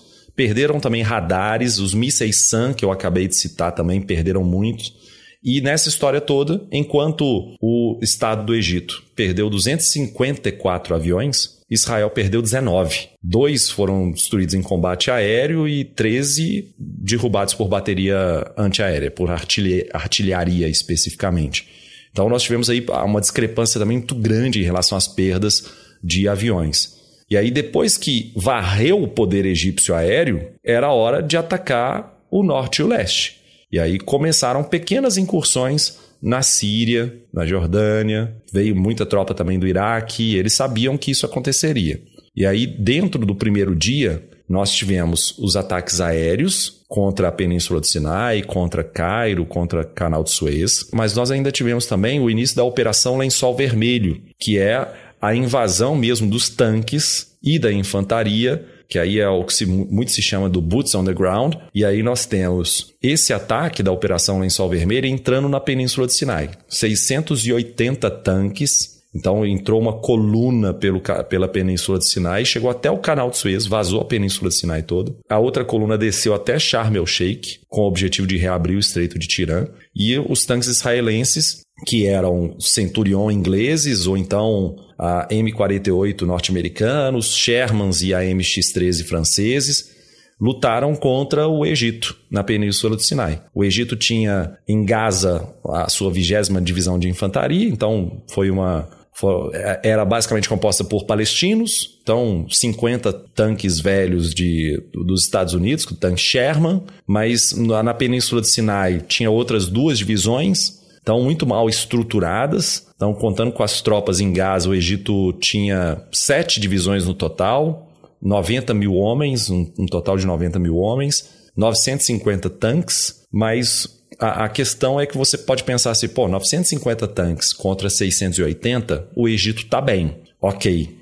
Mas a solução para o Egito foi ordenar uma retirada das tropas da Península do Sinai, porque não tinha mais apoio aéreo. Então, a sacada da inteligência israelense do, do apoio aéreo e dessa de destruir o apoio aéreo egípcio foi a principal da guerra. Eu poderia até dizer que essa guerra foi decidida nas duas primeiras horas. E o resto é desdobramento dessas duas primeiras horas muito bem feitas, muito bem executadas. Por quê? Se você não tem apoio aéreo e Israel tem, logo Israel vai destruir aqueles 950 tanques seu também com apoio aéreo também. Então, nessa história toda, o que Israel fez? Ordenou a retirada de suas tropas do Sinai e aí não tinha como continuar a guerra. Tem alguns autores que colocam que essa ordem de retirada das tropas da Península do Sinai é, é, foi uma catástrofe, porque as unidades começaram a abandonar suas posições e literalmente correr de volta para casa. Nessa história toda, o Egito perdeu mais de 10 mil homens, 20 mil feridos, 5 mil soldados capturados pelas forças israelenses. Foi uma catástrofe, foi um desastre. Além disso, 500 tanques destruídos, 300 tanques capturados, diversos veículos de guerra. Então, tudo apreendido pelo Estado de Israel. Nasser ligou desesperado para o rei Hussein, para que falando assim, o rei Hussein pode se juntar à batalha. E aí foi algo curioso. Isso tudo no primeiro dia. Então foi algo curioso que o Nasser ligou para o rei Hussein para que ele se juntasse à batalha contra Israel, só que o Nasser esqueceu de informar ao rei Hussein um detalhe muito importante que a sua força aérea, a reconhecida força aérea do Egito, estava arruinada e que as suas forças, as suas tropas, as tropas do Nasser na Península de Sinai estavam totalmente desintegradas. Isso tudo que eu falei sobre o primeiro dia e as primeiras horas. E eu estou falando sobre Israel atacando a frente de batalha do Egito. Mas ainda tem a outra frente, que é a frente da Jordânia e da Síria. Na Jordânia e na Síria, por volta do meio-dia, eles atacaram alvos em Israel. Então, atacaram, por exemplo, refinarias de petróleo em Haifa, atacaram a região de, é, de Kafar Sirkin, que é entre Jerusalém e, e Tel Aviv. E aí a, o contra-ataque de Israel foi com as forças aéreas também. Então, as forças aéreas israelenses conseguiram destruir as forças aéreas jordanianas e sírias e, portanto, a supremacia total do espaço aéreo nesse contexto já do primeiro dia era do, do Estado de Israel, o, o, rei Hussein, inclusive, foi avisado pelo Estado de Israel, ainda no domingo, um dia antes de começar a guerra, que a Jordânia não deveria se envolver na guerra e que a situação na, na área do Rio Jordão permaneceria a mesma se ele não se envolvesse, ou seja, a Jordânia continuaria em posse da Cisjordânia. Só que o rei Hussein não podia recusar o pedido do Egito. Porque se ele recusasse o pedido do Egito, ele seria considerado como traidor pelo seu próprio povo e pelos demais povos árabes do entorno. Então já existem algumas pequenas rusgas entre o reino hashemita do, do rei Hussein e outros povos árabes. Então, se ele fizesse isso, seria muito ruim para a dinâmica regional posterior à guerra. Em um contexto internacional, já no primeiro dia, nós tivemos a Síria, Iraque, Jordânia, Argélia, Iêmen, Sudão, Kuwait, Arábia Saudita se declarando em guerra contra Israel. Mas quem efetivamente enviou homens e teve uma luta contra os homens de Israel foram Síria, o Iraque, a Jordânia e, claro, o Egito. O restante declarando apoio aos países que estavam em guerra, tá? enviando suprimentos, estratégia e por aí vai. Aí os Estados Unidos, que essa é importante a gente entender qual que é a posição dele, é, Estados Unidos proclama a sua neutralidade. Então, portanto, a moral do primeiro dia é massacre israelense. Então, nós temos aí já a primeira, a, o primeiro dia muito movimentado e que eu diria que é o dia definidor. Então, a partir daqui, fica entre aspas, tá? O que eu vou falar, muito fácil para a continuidade da, da sequência aí para o desenrolar dessa história dos próximos dias. However, a monumental amount of preparation was made by the Israeli Defense Force, or IDF. Military procedures were finessed and calculations were made years in advance to determine how many fighter jets Israel could have in the air at any one moment. The process of landing, refueling, rearming, and returning to the air was minimized. The Israeli Air Force could turn a jet around in eight minutes and complete this procedure for all its aircraft up to eight times a day.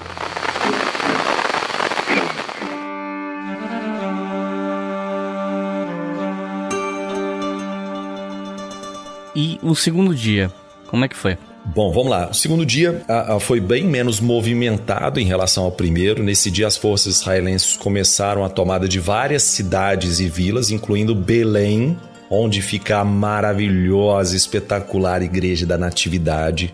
Jericó, a importantíssima Jericó, famosa biblicamente pelo cerco de Jericó. E Ramala, que atualmente é a capital da Palestina, diga-se de passagem. Então, eles começaram os, as suas incursões em direção a terras que anteriormente estavam debaixo do guarda-chuva lá da Jordânia. Também cercaram Jerusalém, Lembrando que Jerusalém estava dividida entre Jerusalém Ocidental e Jerusalém Oriental. A porção ocidental sob comando de Israel e a porção oriental de maioria palestina debaixo da tutela da Jordânia. Além da relevância histórica, porque eu vou falar de Jerusalém, Jerusalém é muito importante, porque além da relevância histórica e religiosa, a, a, grande Jerusalém é altimetricamente muito elevada, o que dá para as Forças Armadas uma vantagem importante para a coleta de informações sobre todos os pontos cardeais. Então, além de uma localização estratégica, também no sentido de estar centralizado no mapa. Está muito próximo à Jordânia, está muito próximo do Líbano, está muito próximo de todos os pontos. Então, a, a, tomada de Jerusalém é fundamental no sentido militar, no sentido econômico, é uma das grandes cidades da região, então, economicamente também é importante. E, claro, religiosamente, da, dentro da própria Constituição do Estado de Israel, desde o primeiro dia se assinala Jerusalém como a sua capital una e indivisível. Logo, Jerusalém passa a ser a menina dos olhos e além de Jerusalém, vamos pensar no, no, no, que se chama de Cisjordânia em geral, nos livros didáticos, uma tradução aqui, mas a gente poderia colocar como Vale do Jordão.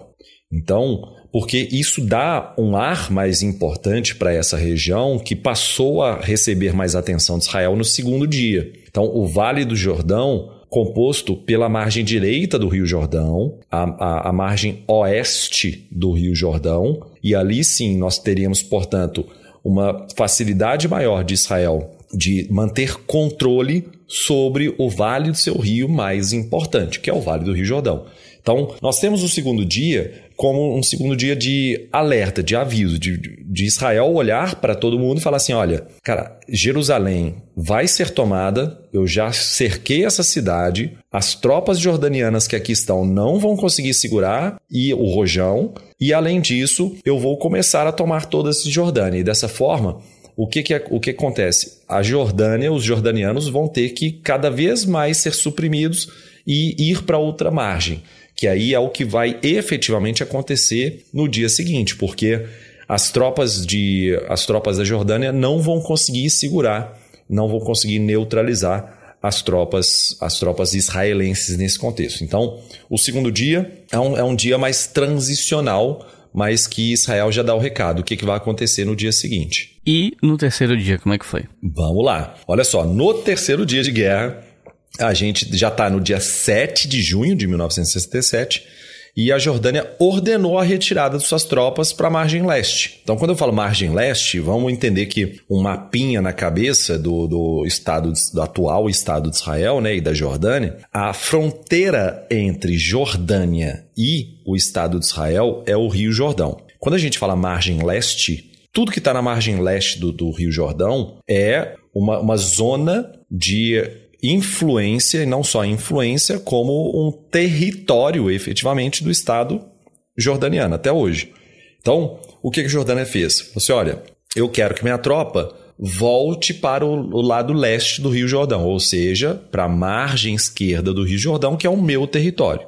Ao contrário do Egito, a, Jordânia conseguiu realizar uma retirada mais bem organizada. E aí sim, após Israel vencer a frente sul, que é, é o que se chama de frente da Jordânia, e ela vai para a frente norte daqui a pouco, que é a frente da Síria. Porque Israel conseguiu neutralizar a legião árabe. Esse termo, legião árabe, é utilizado para designar o exército hashemita da, da Jordânia.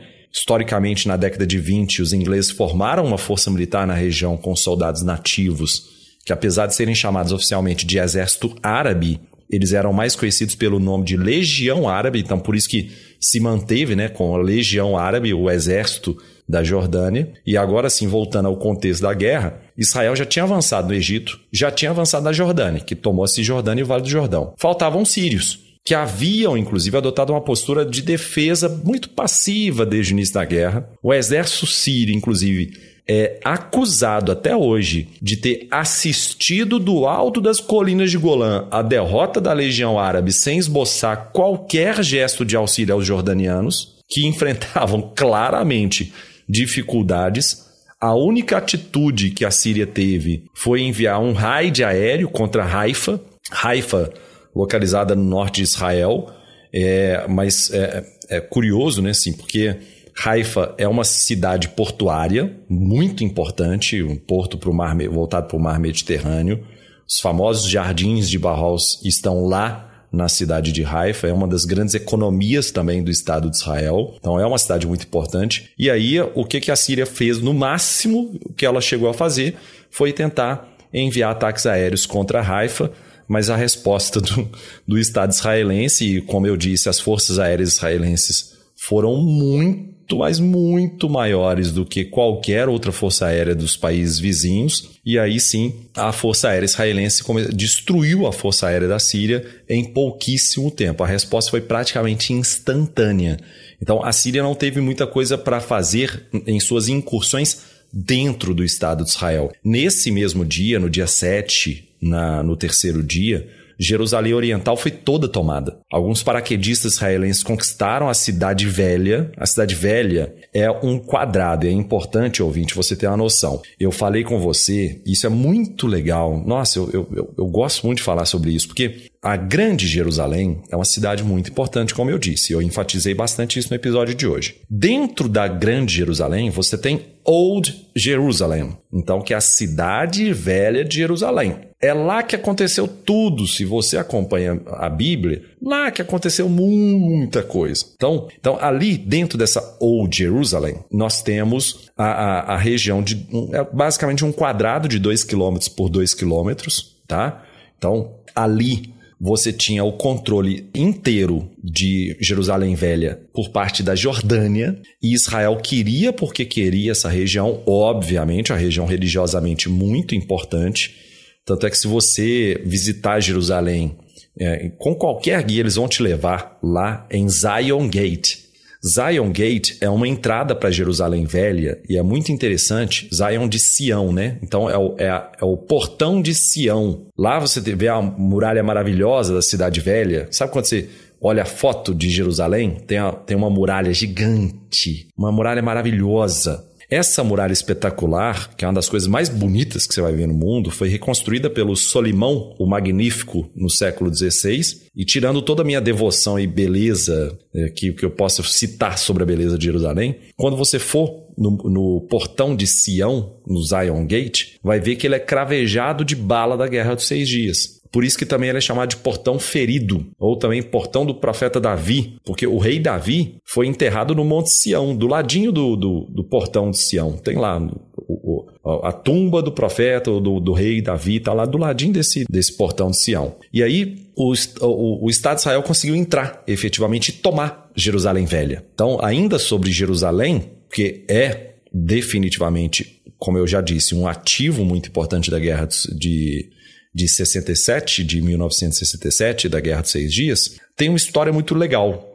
Um ano antes, em 65, a Golda Meir, que na época era só, entre aspas, ministra do exterior do Estado de Israel, lembrando que ela vai ser depois a primeira-ministra, né, a Golda Meir, a primeira-ministra durante a Guerra do Yom Kippur, teve um encontro secreto com o rei Hussein da Jordânia. E aí o rei Hussein da Jordânia, que é o mesmo que recobriu o Dom da Rocha de Dourado, então, é, ele queria que o Papa chegasse lá na, em Jerusalém com o dom da rocha todo dourado, bonito pra caramba. Mas a Golda Meir encontrou com o rei Hussein. Golda Meir é a mesma que quase usou uma bomba nuclear na Guerra de 73, né, na Guerra do Yom Kippur, mas isso é para outra história. E aí, o que, que ela tem a ver com a Guerra dos Seis Dias? No encontro de 65, dois anos antes, entre o rei Hussein e a Golda Meir, ela disse o seguinte: poderíamos deixar a arma de lado e criar uma Jerusalém que tenha um monumento que signifique a paz entre nós. Ela só não contava com a Guerra de Seis Dias e Israel pouco se lixando para a paz com os jordanianos, porque o que ela falou efetivamente não casa em hipótese alguma com o que aconteceu na Guerra dos Seis Dias. Então, não deixou o monumento que significa a paz entre eles e desde sempre os israelenses avisaram: Jerusalém é a nossa capital. Então, como eu disse, a capital una e indivisível. A Golda Meir foi muito política nessa fala dela com o rei Hussein. Resumindo aqui o nosso terceiro dia, na manhã de 7 de junho de 67, as tropas entraram na cidade velha de Jerusalém. Cidade velha de Jerusalém estava sob controle de, da Jordânia desde a Guerra de Independência de 48. Essa área foi tomada e levantaram uma bandeira de Israel no Monte do Templo. O Monte do Templo é onde fica a esplanada das mesquitas. São duas mesquitas muito importantes ali. A mais famosa, que é o cartão postal de Jerusalém, a mesquita do Domo da Rocha.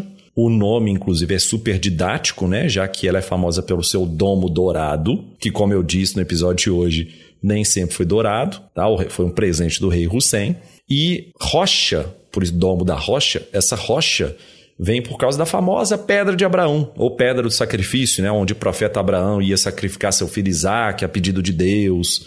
No caso do, do Corão, seria Ibrahim, né? Não Abraão, mas Ibrahim, tá? A grafia, né, para Abraão no Corão, que sacrificaria seu filho Ismael, irmão de Isaac. Portanto, no Alcorão, a famosa história da amarração ou imolação do filho de Abraão é associada ao filho Ismael e não Isaac, como é sustentado por outras tradições, como a tradição judaica e a tradição cristã. Mas enfim, o Monte do Templo é muito importante porque ali nessas esplanadas mesquitas, além do, do Dom da Rocha, a gente tem a mesquita de Al-Aqsa, tá? que é uma das mesquitas mais importantes para o mundo muçulmano. Então, a esplanada, e você ter o exército de Israel entrando na esplanada das mesquitas, entrando no, dentro da, da do monte do templo e tomando e colocando a bandeira, hasteando a bandeira, é realmente algo muito simbólico, tá? Então não estou enfatizando isso aqui à toa por um momento de curiosidade. essa região do Monte do Templo é fundamental para os os chamados povos do livro, né? Os monoteístas do Alcorão, do, da Torá, da Bíblia. Ali estava o Templo de Salomão, que foi destruído pelo Nabucodonosor lá em 597 a.C. Posteriormente, ali está o segundo templo, né? o segundo templo de Salomão, que, eh, que também era chamado de Templo de Salomão em geral, e foi destruído pelos romanos em 70, 70 já depois de Cristo, como eu disse lá no início da diáspora, no início do episódio. A única coisa que sobrou do Templo de Salomão foi o muro ocidental, que se tornou sagrado para as peregrinações e orações judaicas, que a gente conhece como Muro das Lamentações. E, obviamente, as, as tropas israelenses chegaram no muro, no muro das Lamentações super felizes, né? Claro. Então, essa é a tônica do terceiro dia. O terceiro dia é um dia de muita comemoração para Israel por causa da tomada integral de Jerusalém. E esse dia fica marcado até hoje como o Jerusalem Day. Em manifestações do país inteiro, e aí problemas com as comunidades árabes, enfim. Como eu disse, todos os anos, a partir da Guerra dos Seis Dias, nós vamos ter problema. Não tem jeito. Isso foi muito simbólico.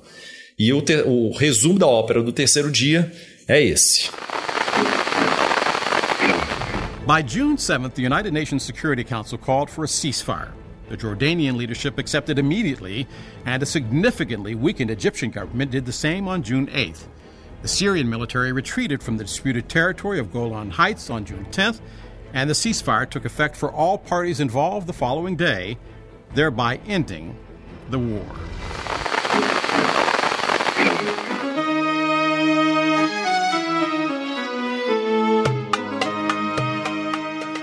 E bom, a sequência natural é perguntar sobre o quarto dia, né?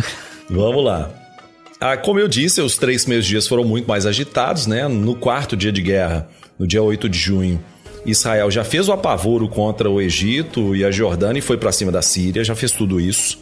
E aí nós temos, nesse momento, Israel já controlando a península de Sinai, já controlando a faixa de Gaza, já tomou, já tinha tomado Hebron, Cisjordânia inteira, uh, além de toda Jerusalém e não estava satisfeito porque queria tomar ainda e dominar as colinas de Golã. E aí sim a gente entra no último grande ativo, né?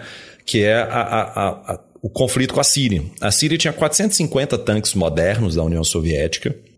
O ponto mais alto, elas estavam na, nas colinas de Golã, né? Então, é, é, em tese, lá no Monte Hermon, que tem 2.750 metros, isso faz com que o exército sírio mantivesse suas posições fortificadas e muito privilegiadas.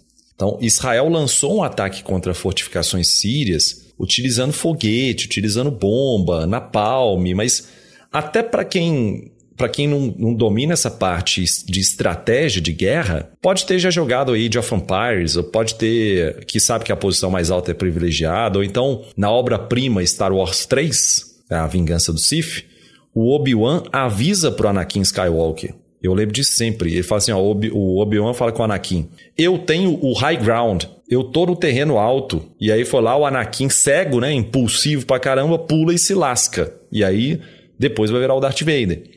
Mas eu acabei de dar um mega spoiler. Mas eu dei essa mini volta aqui para dizer que realmente os Sirius tinham uma mega vantagem em relação à sua localização geográfica. E eu, eu inclusive, já fui literalmente até a fronteira entre Israel e Síria, um lugar cheio de campo minado, cheio de campo de refugiado, com instalação militar. E é alto mesmo, a friaca danada, a ventania. Não à toa você vê muita produção de energia eólica na região, mas por que, que os sírios não conseguiram manter suas bases e perderam os territórios para os israelenses? A explicação mais sólida que eu encontrei coloca que os comandantes dos blindados israelenses manobraram melhor as suas formações que os sírios. Então, as tripulações israelenses se aproveitaram de forma mais eficaz a irregularidade no terreno, porque apesar de ser um terreno alto que a Síria estava, é um terreno montanhoso, então cheio de irregularidade. Então, por uma característica dessas tripulações israelenses, eles acabaram conseguindo efetivamente uma dominação nas colinas de Golã. E também tinham, claro, o exército de Israel tinha um super trunfo na manga, que quando havia problema era só solicitar no rádio auxílio da Força Aérea Israelense. Rapidamente as Forças Aéreas Israelenses chegavam liquidavam a concentração de carros, carros militares, claro, né, os tanques de guerra dos adversários.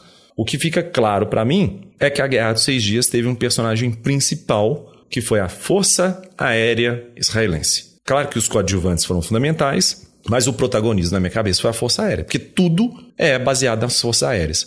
E aí, como os sírios eram os aliados preferenciais do, da União Soviética no Oriente Médio, eles tiveram uma ajuda da União Soviética para que os israelenses não avançassem mais, ficassem, entre aspas, só nas colinas de Golã. Tá? Lembrando que eu citei Síria e, e União Soviética, mas vale lembrar que as boas relações entre Rússia e Síria de hoje são anteriores até mesmo à dinastia Assad. Tá? Lembrando que o pai do Bashar al-Assad, que é o Hafez Assad, assume o poder na Síria só em 1970. E, e ah, tem um detalhe. Quem era o chefe das forças aéreas sírias que sofreram uma cachapante e humilhante derrota para os israelenses? Justamente o pai do Assad, o Hafez Assad. Ele estava na Guerra dos Seis Dias. Ele, ele estava naquele contexto pré-guerra dos seis dias que eu citei, que eles sofreram muita, uma humilhante derrota nas forças aéreas.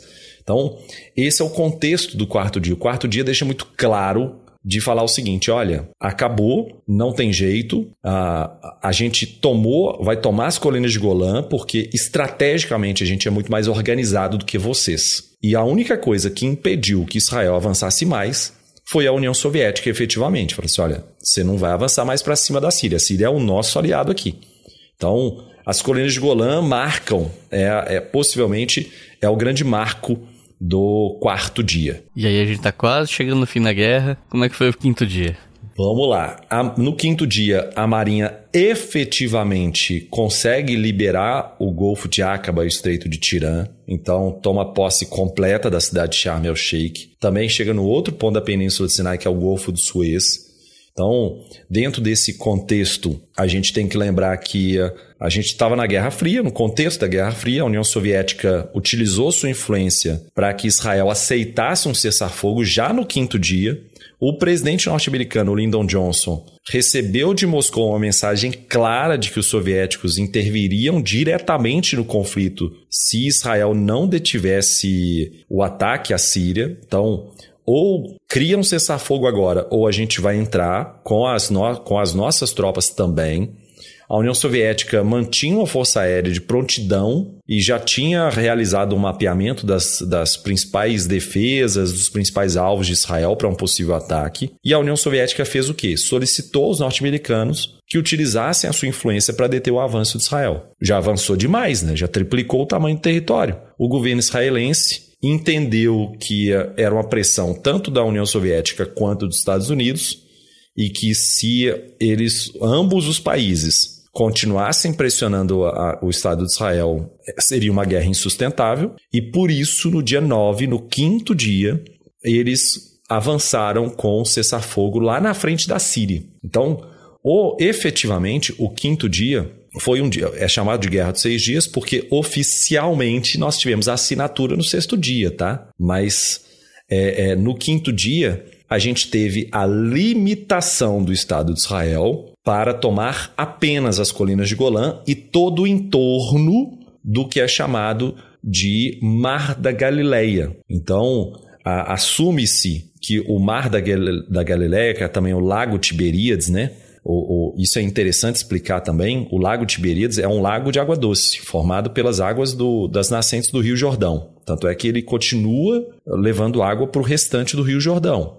Tá? A jusante é o Rio Jordão. E é chamado de mar apesar de não ter água salgada, mas é chamado de mar porque é muito grande. Então, biblicamente, historicamente, tudo aquilo que era muito grande se, atribuía o nome mar, mas é um lago chamado Lago Tiberíades, onde fica lá a região de Cafarnaum, belíssima Cafarnaum, Casa de Pedro e por aí vai. Mas a, ali nós temos, portanto, o, no quinto dia, a definição. Israel vai tomar as colinas de Golã e todo o entorno do Lago Tiberíades, que é muito importante para o Estado de Israel até os dias atuais. Então, essa foi a definição do quinto e praticamente último dia de guerra.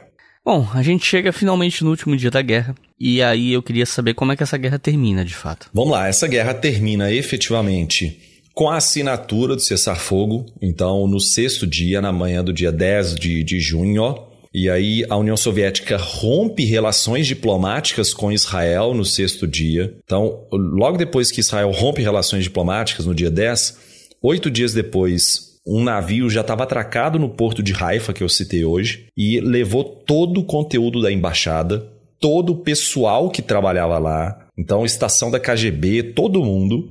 Um, lembrando que existia uma relação histórica muito grande entre a União Soviética e, e o, o Estado de Israel. Então, se a gente pensar nos primeiros cargos de presidente da história do Estado de Israel, eles eram voltados ao Partido Socialista. Então, é, é, efetivamente, os kibbutzes também, que existem até hoje, são uma orientação clara que o Estado de Israel tinha uma, uma relação muito intensa com os soviéticos. E essa retirada da embaixada é uma retirada que é sintomática, é muito simbólica. Então, a partir de então, a gente pode também dizer que essa proximidade com os Estados Unidos necessariamente era um afastamento, uma ruptura diplomática com a União Soviética. E é até curioso, porque os agentes do Shin Bet, que é um, uma, uma, agência de inteligência do, do Estado de Israel, invadiu a região da embaixada depois e falou assim: não tem nada para trás, não deixou nada. Tá? Não é igual o Mauro Cid que deixa as coisas na nuvem. Então, lá não. Os agentes, os agentes da, da KGB tiraram literalmente tudo que tinha dentro da terreno da embaixada. E aí sim, a gente tem a, a, ruptura em relação ao Estado de Israel, então da União Soviética. Um outro saldo importante é, é um saldo bem interessante, que seria um golpe no panarabismo, porque é interessante isso, porque o, o panarabismo ele começa a se enfraquecer. Essa ideia centralizada na figura do Nasser, de que a comunidade árabe dos vizinhos seria, seria uma comunidade que lutaria contra o Ocidente, que lutaria contra o Estado de Israel, começa a enfraquecer e surge o Islã político. É como se, como se surgisse um, um pan-islamismo, não como se surgisse, surgiu a noção de que a, os países do mundo árabe em geral e os povos de língua árabe não seriam integrados pela sua nacionalidade, mas seriam integrados pela sua religião. Tá? E a, a, esse golpe foi dado efetivamente com o cessar-fogo, com a vitória do Estado de Israel. Além disso, nacionalismo palestino independente, já que não fazia sentido os palestinos ah, dependerem dos países vizinhos, que ficou claro que os países vizinhos não conseguiram atingir o objetivo inicial da comunidade palestina e também ah, essa, como eu disse, essa proximidade absurdamente grande, essa relação perniciosa entre Estados Unidos e o Estado de Israel. Então, no sexto dia se consolida tudo isso. Então, fica, fica claro na cabeça dos analistas políticos da época de que temos o cessar-fogo, Israel triplicou de tamanho e agora essas características como o panarabismo enfraquecendo, o pan-islamismo crescendo, uh, o nacionalismo palestino crescente e o, o, o Estado de Israel cada vez mais próximo dos Estados Unidos. E essas são as consequências gerais do sexto dia. Então isso fica cada vez mais claro. More than 10,000 members of the pro-Palestine Arab Alliance were killed Hundreds of thousands of refugees from the captured territories were immediately placed under Israeli rule. Nearly 800 Israeli troops were also killed.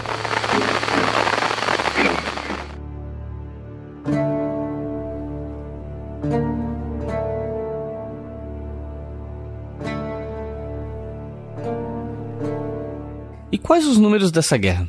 Eu tô pensando aqui tanto em perdas humanas quanto as perdas materiais de ambos os lados, embora você já tenha pincelado bem isso, né? Especialmente ali em relação ao primeiro dia e tal.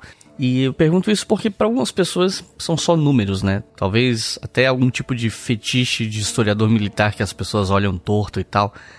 Mas isso não é fetiche. Sabe? Essa coisa de saber sobre as perdas humanas e materiais, não. Tem um pessoal que tem um certo preconceito com história militar. Isso não é fetiche. E no caso dessa guerra, é, é bem importante a gente pensar nisso, porque os números dessa guerra em particular, elas demonstram o tamanho do fracasso dos países que lutaram contra Israel nessa guerra e, por consequência, isso ajuda a entender a consolidação militar de Israel na região. Inclusive, até você brincou aqui, se fosse a Israel de hoje, seriam, sei lá, três dias de guerra, porque Hoje o país está muito mais poderoso e tal. E, enfim, você podia falar pra gente sobre as perdas dessa, dessa guerra para todos os lados? É, a gente pode pensar o seguinte, isso é muito doido, inclusive, tá? Porque as fontes divergem bastante e, como eu disse, essa semana foi uma semana de pesquisas muito intensas, vamos por assim dizer. É, divergem bastante em relação ao número de baixas. Então, em geral, quando a gente fala número de baixas, é um somatório de mortos e feridos. Então, é, baixa em geral, muita gente acredita que representa só o, o morto na guerra. Não, o ferido também. Então, no caso do Egito, a gente ultrapassou, o que se sabe é que ultrapassou 10 mil mortes. Então, eu vi uma fonte bem mais confiável dizendo, já colocando 11.500 mortes egípcias e com mais de 10 mil prisioneiros. No caso da Jordânia, foram mais de 6 mil mortes. Então, até eu tenho um dado preciso que é de 6.094 mortes. Mais de mil mortes sírias e apenas 777 mortes de israelenses. Sabe-se que foram mais de 700. Então, mortos israelenses e 2.800 feridos. E por que, que eu quero chegar nesse ponto? Olha só, é, como você colocou, e eu concordo com você, essa análise numérica ela é muito importante porque ela te oferece uma possibilidade interessante de fazer contrastes. Não só os contrastes dentro do confronto propriamente dito, como também os contrastes fora do confronto. Então, pensando inicialmente, vamos lá. Dentro desse confronto da Guerra dos Seis Dias, é absurdamente grande a distância entre o número de baixas em geral e mortes principalmente entre israelenses e o restante. Então, é, é uma vitória cachapante e humilhante definitivamente, sem sombra de dúvidas. Só que aí tem algo curioso, Iclis, que, que assim, porque as três primeiras guerras da história do Estado de Israel, Inclusive, nós citamos as três aqui hoje. Foram a Guerra de Independência, a Guerra de Suez e a Guerra dos Seis Dias. Se você somar o número de mortos israelenses nessas três guerras, não chega no número de mortos que a, a, próxima guerra, que a guerra que virá em 1973, que é a guerra do Yom Kippur, chegou. Então, a guerra do Yom Kippur, essa sim, a gente pode falar que Israel viu a avó pela Greta. Mas é, é, é uma guerra que gerou muitos mortos por parte de Israel. Então, as outras, a discrepância é muito grande. Então, é, é, é, interessante essa análise numérica. Já em relação aos prejuízos, em relação aos danos materiais, tem algo interessante. Como eu citei, mais de 90% das forças aéreas do Egito foram destruídas além dos tanques de guerra também. E isso vale, a mesma coisa vale para a Síria, tanto em relação aos, aos tanques quanto em relação à força aérea. Só que isso fez com que o Estado de Israel julgasse mal, vamos por assim dizer, o tempo que essas pessoas e que esses países teriam de reconstrução das suas forças armadas. Por que estou citando isso? Em menos de seis anos, o Estado do Egito e da Síria já conseguiu reconstituir e melhorar e qualificar. Então, estou falando de quantidade e de qualidade. Tudo aquilo que eles perderam na Guerra de 67. E essa, esse cálculo foi feito de forma equivocada dentro do território israelense. Dentre outros motivos, é por isso também que eles pegam, que eles, que eles, a, a, a 1973, na Guerra do Yom Kippur, pega tão forte para a comunidade israelense, sabe? Então, nós temos aí números que são importantes sim, definitivamente, e que nesse caso são números, são números bem discrepantes na, no somatório final. Normalmente, né, isso é uma coisa de bastidores que eu não costumo comentar, mas normalmente eu decido o título do episódio na hora que eu vou fazer uma capa para ele. E muitas vezes eu faço capa até meses antes, né? Tem capa pronta de episódio que eu nunca fiz, por exemplo. E, e nesse episódio eu resolvi colocar o subtítulo, né, a frase A Guerra que Consolidou o Estado de Israel, porque além de ter sido uma vitória muito arrasadora, ela gerou um crescimento enorme de um patriotismo israelense, detonou com as forças armadas de vários adversários importantes, angariou prestígio internacional para o país.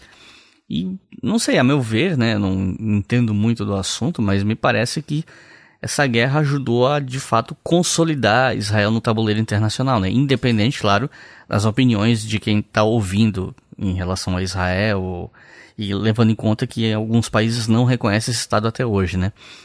E a lista de consequências dessa guerra é grande, né? Então, você poderia explicar para a gente quais as consequências de curto, médio e longo prazo da Guerra dos Seis Dias? É, vamos lá. É, aqui a gente pode pensar no seguinte: eu vamos primeiro pontuar num saldo que é um saldo factual e que e como que o mundo, como que a comunidade internacional observou isso. Então, tem até uma questão semântica que é interessante. Um dia a gente fazer uma troca de ideia dessas com o Felipe Figueiredo, porque com certeza ele vai ter muita contribuição interessante aqui. Por que, que eu falo da questão semântica? Ocupar militarmente e anexar um território são coisas distintas. Quando você anexa um território, todos que ali residem passam a ter a sua nacionalidade. E quando você anexa um território, isso passa também por uma situação delicada de reconhecimento internacional, é mais complexo do que apenas ocupar militarmente. Então, ocupar militarmente você pode estar lá dentro, mas as pessoas que ali estão não são, não têm a sua nacionalidade. Já a anexação territorial é algo bem mais complexo. Então, no caso aqui, Israel ocupou e anexou as colinas de Golã para o seu território e todo o Mar da Galileia. Então, isso em relação à Síria. Uh, Israel ocupou a faixa de Gaza e a península do Sinai. Então não anexou, tanto é que foi, foi devolvido agora, recentemente, a partir do acordo de Camp David, devolver a Península de Sinai, no século XXI, no início do século XXI, uh, devolver a faixa de Gaza. Então, mas a, a, apenas ocupou militarmente. E no caso da Jordânia, ocupou a Cisjordânia e anexou a porção oriental de Jerusalém, mas com destaque de ocupar e anexar com, várias, com, com vários campos de, e assentamentos ali dentro de, da, da Cisjordânia. Então, é, é, é, realmente muito delicado. Então, ali nós temos, por todas essas ocupações e anexações territoriais, a gente tem algo muito delicado para a comunidade internacional. E já era desde sempre. Então, a, a, a Guerra dos Seis Dias ocorreu em junho de 67. No dia 22 de novembro de 67, cinco meses depois do fim da Guerra dos Seis Dias, o Conselho de Segurança da ONU adotou a Resolução 242, a Resolução 242 ordena a retirada de Israel dos territórios ocupados. A PAN é que não houve acerto em como considerar os palestinos, se eles consideram os palestinos como uma nação ou como refugiados. E aí não teve, não teve acordo, os estados árabes continuaram sem reconhecer as áreas conquistadas por Israel só depois, Israel, depois de décadas, Israel devolve a faixa de Gaza. Depois de, uh, depois de uma década, Israel vai começar a devolução da Península de Sinai, a despeito da Resolução 242. Há quem diga, inclusive, e aí é, é muito interessante, que existe uma questão semântica dessa resolução também, porque não fala quais especificamente territórios ocupados, mas sim ah, os territórios ocupados em recente guerra mas não fala quais. Então, muita gente considera isso também como um problema intencional colocado ali nessa resolução 242. O fato é que a corda sempre arrebenta para o lado mais fraco. E o lado mais fraco não é o Estado de Israel. Então, um outro ponto também é que em 1971 teve algo que gerou um burburinho grande, que foi a fala do Mordechai Bentov, que era membro do governo de Israel durante a Guerra de Seis Dias, e, inclusive, ele foi uma das poucas pessoas, foram 37 pessoas apenas que assinaram a declaração de independência de Israel. E ele falou assim: olha, toda essa história sobre ameaça de extermínio foi planejada por parte de Israel e depois elaborada para justificar a anexação de novos territórios. Então, para a comunidade internacional, isso é impactante, porque tirando todos os grandes aliados incondicionais do, do Estado de Israel, para a comunidade internacional isso pega muito mal ter o reconhecimento de, de, de gente de dentro do governo israelense de que essa história de guerra preemptória porque é a, é a grande narrativa do Estado de Israel. Inclusive tem um artigo muito, muito bom, eu vou deixar, vou deixar aqui para você também colocar na, nas referências, que é um artigo que questiona a questão dessa narrativa de guerra preemptória. Qual que é a narrativa da guerra preemptória? O Estado de Israel atacou esses estados da, da, da comunidade árabe porque ele seria atacado. Então, a, a, gente tem que rever essa narrativa mesmo. Como o próprio Mordechai Bentov falou, essa história foi inventada, foi planejada justamente para anexar novos territórios árabes. Tá? E isso é muito curioso, no mínimo. Tá? Até o próprio primeiro, esse primeiro-ministro, né, o Menachem Begin, que é aquele que fez o promoveu lá, o, apertou a mão do Anwar Sadat no acordo de Camp David, ele assumiu em um discurso em agosto de 82 que foi escolha de Israel. Então, ele, ele sabia, foi Israel sabia de tudo que estava acontecendo e foi escolha dele atacar. Nós decidimos atacar. A gente precisa ser honesto. A gente, a gente decidiu atacar. Não, não foi pre necessariamente peremptório como essa narrativa, essa narrativa coloca, tá? Então, o, o, o, essa questão é muito importante. Como saldo regional, como desdobramento regional, então, para o mundo, pegou mal essa, a, a, anexação territorial. Agora, como saldo regional, no Egito, Nasser tentou renunciar, ele foi impedido pela população, que apoiou em manifestações de rua, inclusive, querendo que ele ficasse. Mas mesmo se mantendo no poder, ficou muito claro o declínio do, do nascerismo, tá? E, e claro, o crescimento das, das teses mais moderadas e ocidentalizadas que a Arábia Saudita defendia. Então, não à toa, a Arábia Saudita nadou de braçada na reunião dos líderes árabes em Khartoum, em agosto de 67. Então, dois meses depois, a monarquia saudita, que já era liderada na época pelo rei Faisal, que destronou a, a a família Saúde em 64, já, já assumia a sua, o seu protagonismo frente ao nascerismo. Então, regionalmente o Nasser cai, o Nasser perde muita força. Tá? E ficou muito claro que os, as nações árabes teriam muitas dificuldades em vencer o Estado de Israel, porque ficou claro que elas não conseguiriam agir em conjunto então, não é só uma questão militar, não é só um termo quantitativo, mas sim uma questão política também, porque quando o interesse de cada Estado estava em jogo, o panarabismo era deixado de lado, o importante era o Estado, e aí os israelenses eram muito fortes e agora tinham um apoio incondicional dos Estados Unidos, então isso tornou o Estado de Israel uma fortificação muito grande no Oriente Médio, e por isso o panarabismo perdeu, como eu disse, espaço para o pan-islamismo. Então, nós temos esse saldo regional muito forte. Então, eu falei sobre desdobramento internacional, críticas severas à comunidade internacional, saldo regional, então, uma, uma perda de força do, do Nasser, ganho de, de, de força da Arábia Saudita e do pan-islamismo, e o saldo interno também, que é um problema. Porque aparentemente triplicar o tamanho territorial é motivo de muito orgulho, né? Só que ao ocupar a Cisjordânia e a faixa de Gaza, Israel recebeu, recebeu entre aspas, né, um milhão de árabes palestinos. Então, na Guerra de Seis Dias, mais palestinos ainda se, tornou, se tornaram refugiados e caíram sob domínio israelense.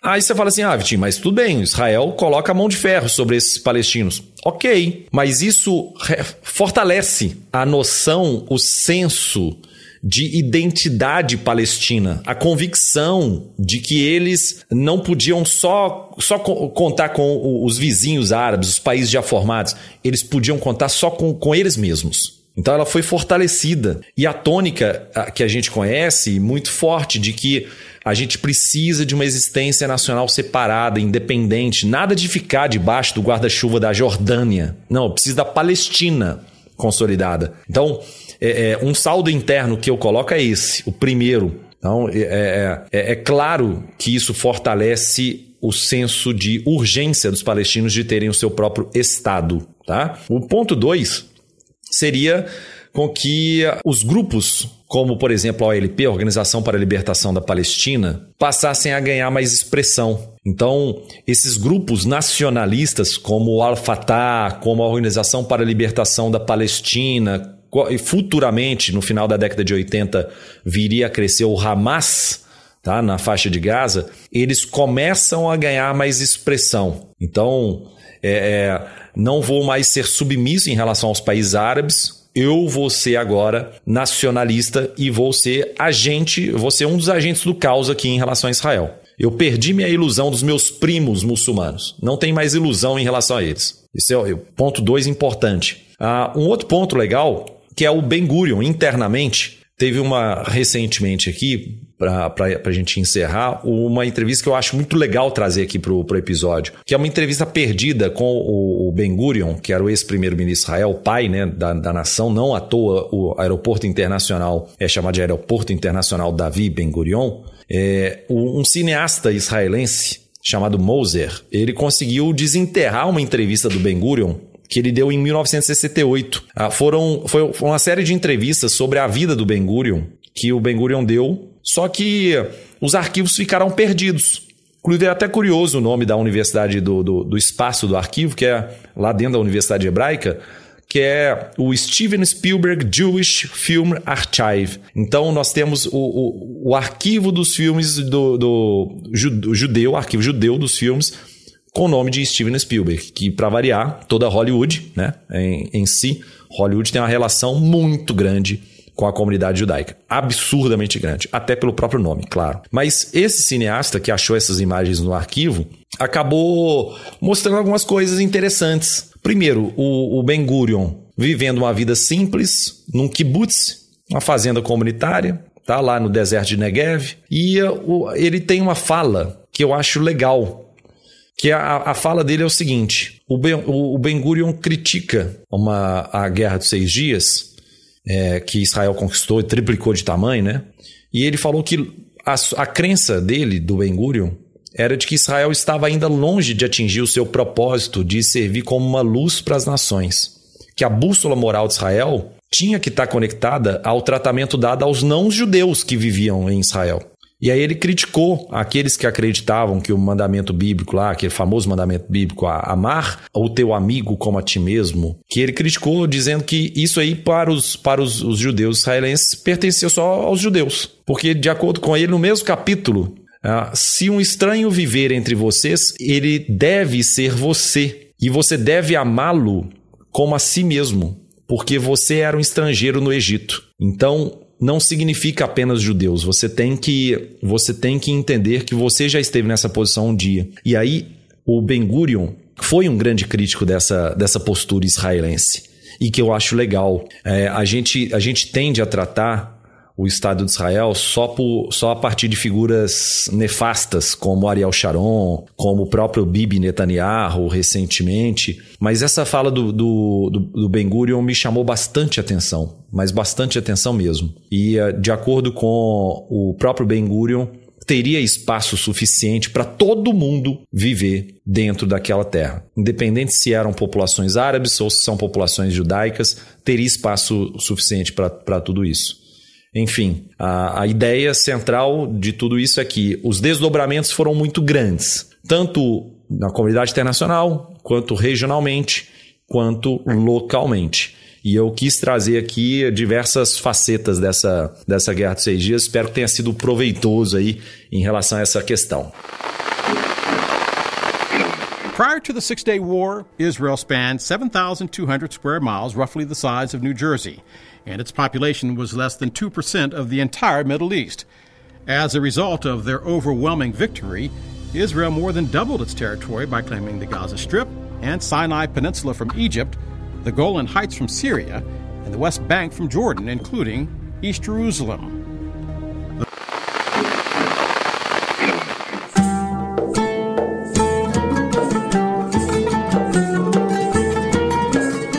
Recomendações de leitura para quem ouviu até o final, se interessou pelo tema, quer estudar mais sobre o assunto. Se você tivesse que recomendar até uns três livros sobre isso, o que, que você recomenda? Maravilha. Olha só, tem um livro que é. Eu tô com ele na minha frente nesse exato momento que é Jerusalém, a biografia do Simon Seba Montefiore, que eu até citei ele hoje aqui. É incrível, é um absurdo de livro, muito interessante. Então, se você eventualmente um dia for visitar Jerusalém, não deixe de ler esse livro antes. Ele traça também um panorama bem legal sobre a história do Estado de Israel, muito interessante.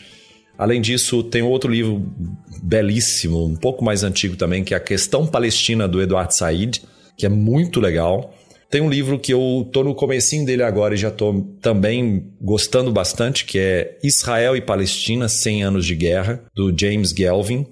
E por fim eu queria dar um bônus, que é um bônus é, paradidático. Porque se eventualmente alguém aqui é, está, tem algum estudante de, de pré-vestibular nessa na família e por aí vai, indico o livro do Nelson Basiciolik, que é Oriente Médio e a Questão Palestina. É um livro paradidático bem curtinho, bem piquitito, mas que ele traz uma, uma, uma, um resumo bem interessante sobre a questão Palestina e o Oriente Médio. Então vale muito a pena. São, esses, são essas quatro indicações. E assim, é, tem um livro no Brasil que eu não cheguei a ler, eu nem tenho esse livro, mas eu sei que ele é sobre a Guerra dos Seis Dias, então eu vou deixar aqui o nome dele para quem tiver curiosidade de procurar. Não é uma recomendação a nível pessoal do tipo eu li e recomendo, é só um, uma coisa, ó, gente, existe esse livro, quem tiver interessado, corre atrás. Que é um livro chamado A Porta dos Leões, nas linhas de frente da Guerra dos Seis Dias. É do Steven Pressfield, e pelo que eu entendi de ler a sinopse, o autor é, fez muitas entrevistas com israelenses que lutaram nessa guerra. Então, claro, é uma perspectiva de Israel, né? Então, se alguém que está ouvindo aqui é contra o Estado de Israel por algum motivo, não vai querer ler, super compreensível, mas, né, fica aqui avisado, é uma perspectiva mais do lado de Israel. Mas ele, pelo que eu vi, ele se apoia mais nos depoimentos de participantes e tal. Então, para quem gosta desse tipo de literatura, pode ser uma dica interessante. Mas lembrando, não li, não sei se é bom. Então, se você estiver curioso, procure aí. E, Vitor, alguma consideração final? É, um ponto que assim, eu já abri, inclusive, aqui na Amazon para ver um pouco desse livro, para ler a sinopse, e me chamou bastante atenção. Achei bem interessante, gostei bastante. É, queria, na verdade, ô Icles, agradecer a, a, a presença aqui é, nesses, nessas duas horas, possivelmente duas horas, né, de, de podcast. E estou uh, à disposição. Eu gosto demais de, de, de falar sobre o Oriente Médio e de conversar sobre geopolítica. É, é, é uma área que se eu, eu costumo brincar que se eu aposentasse hoje, eu dedicaria todo o tempo da minha vida para ler e aprender sobre geopolítica e sobre, sobre essas questões, principalmente voltadas ao Oriente Médio, que me fascina muito. Mas eu queria agradecer muito a, a, a participação aqui e por você ter cedido o espaço para eu poder participar. E fica aqui já o convite para a gente gravar um episódio sobre estreitos, né, os estreitos mais importantes para a geopolítica. Ainda tem que pensar no nome chamativo, nome legal para isso, mas ó, eu já quero fazer esse episódio. Mas vocês que estão ouvindo, se vocês querem ouvir esse episódio, vai lá no Twitter, vai lá no Instagram e comenta o que vocês querem, tá? Vocês têm que se manifestar também. Então é isso, gente. Muito obrigado por terem ouvido até o final. Não se esqueçam que os livros citados no fim do episódio, os nomes deles estão disponíveis no post desse episódio no nosso site, historiafm.com. E não se esqueçam também da nossa campanha no Apoia-se, porque é ela que financia esse podcast. Com dois reais por mês vocês já ajudam a História FM. Com cinco reais por mês vocês podem ver os episódios com antecedência.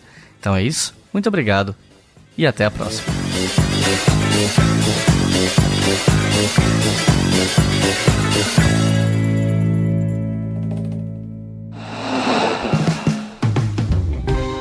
Este podcast foi financiado por nossos colaboradores no Apoia-se. Acesse apoia.se barra História e contribua para manter este projeto educacional gratuito no ar.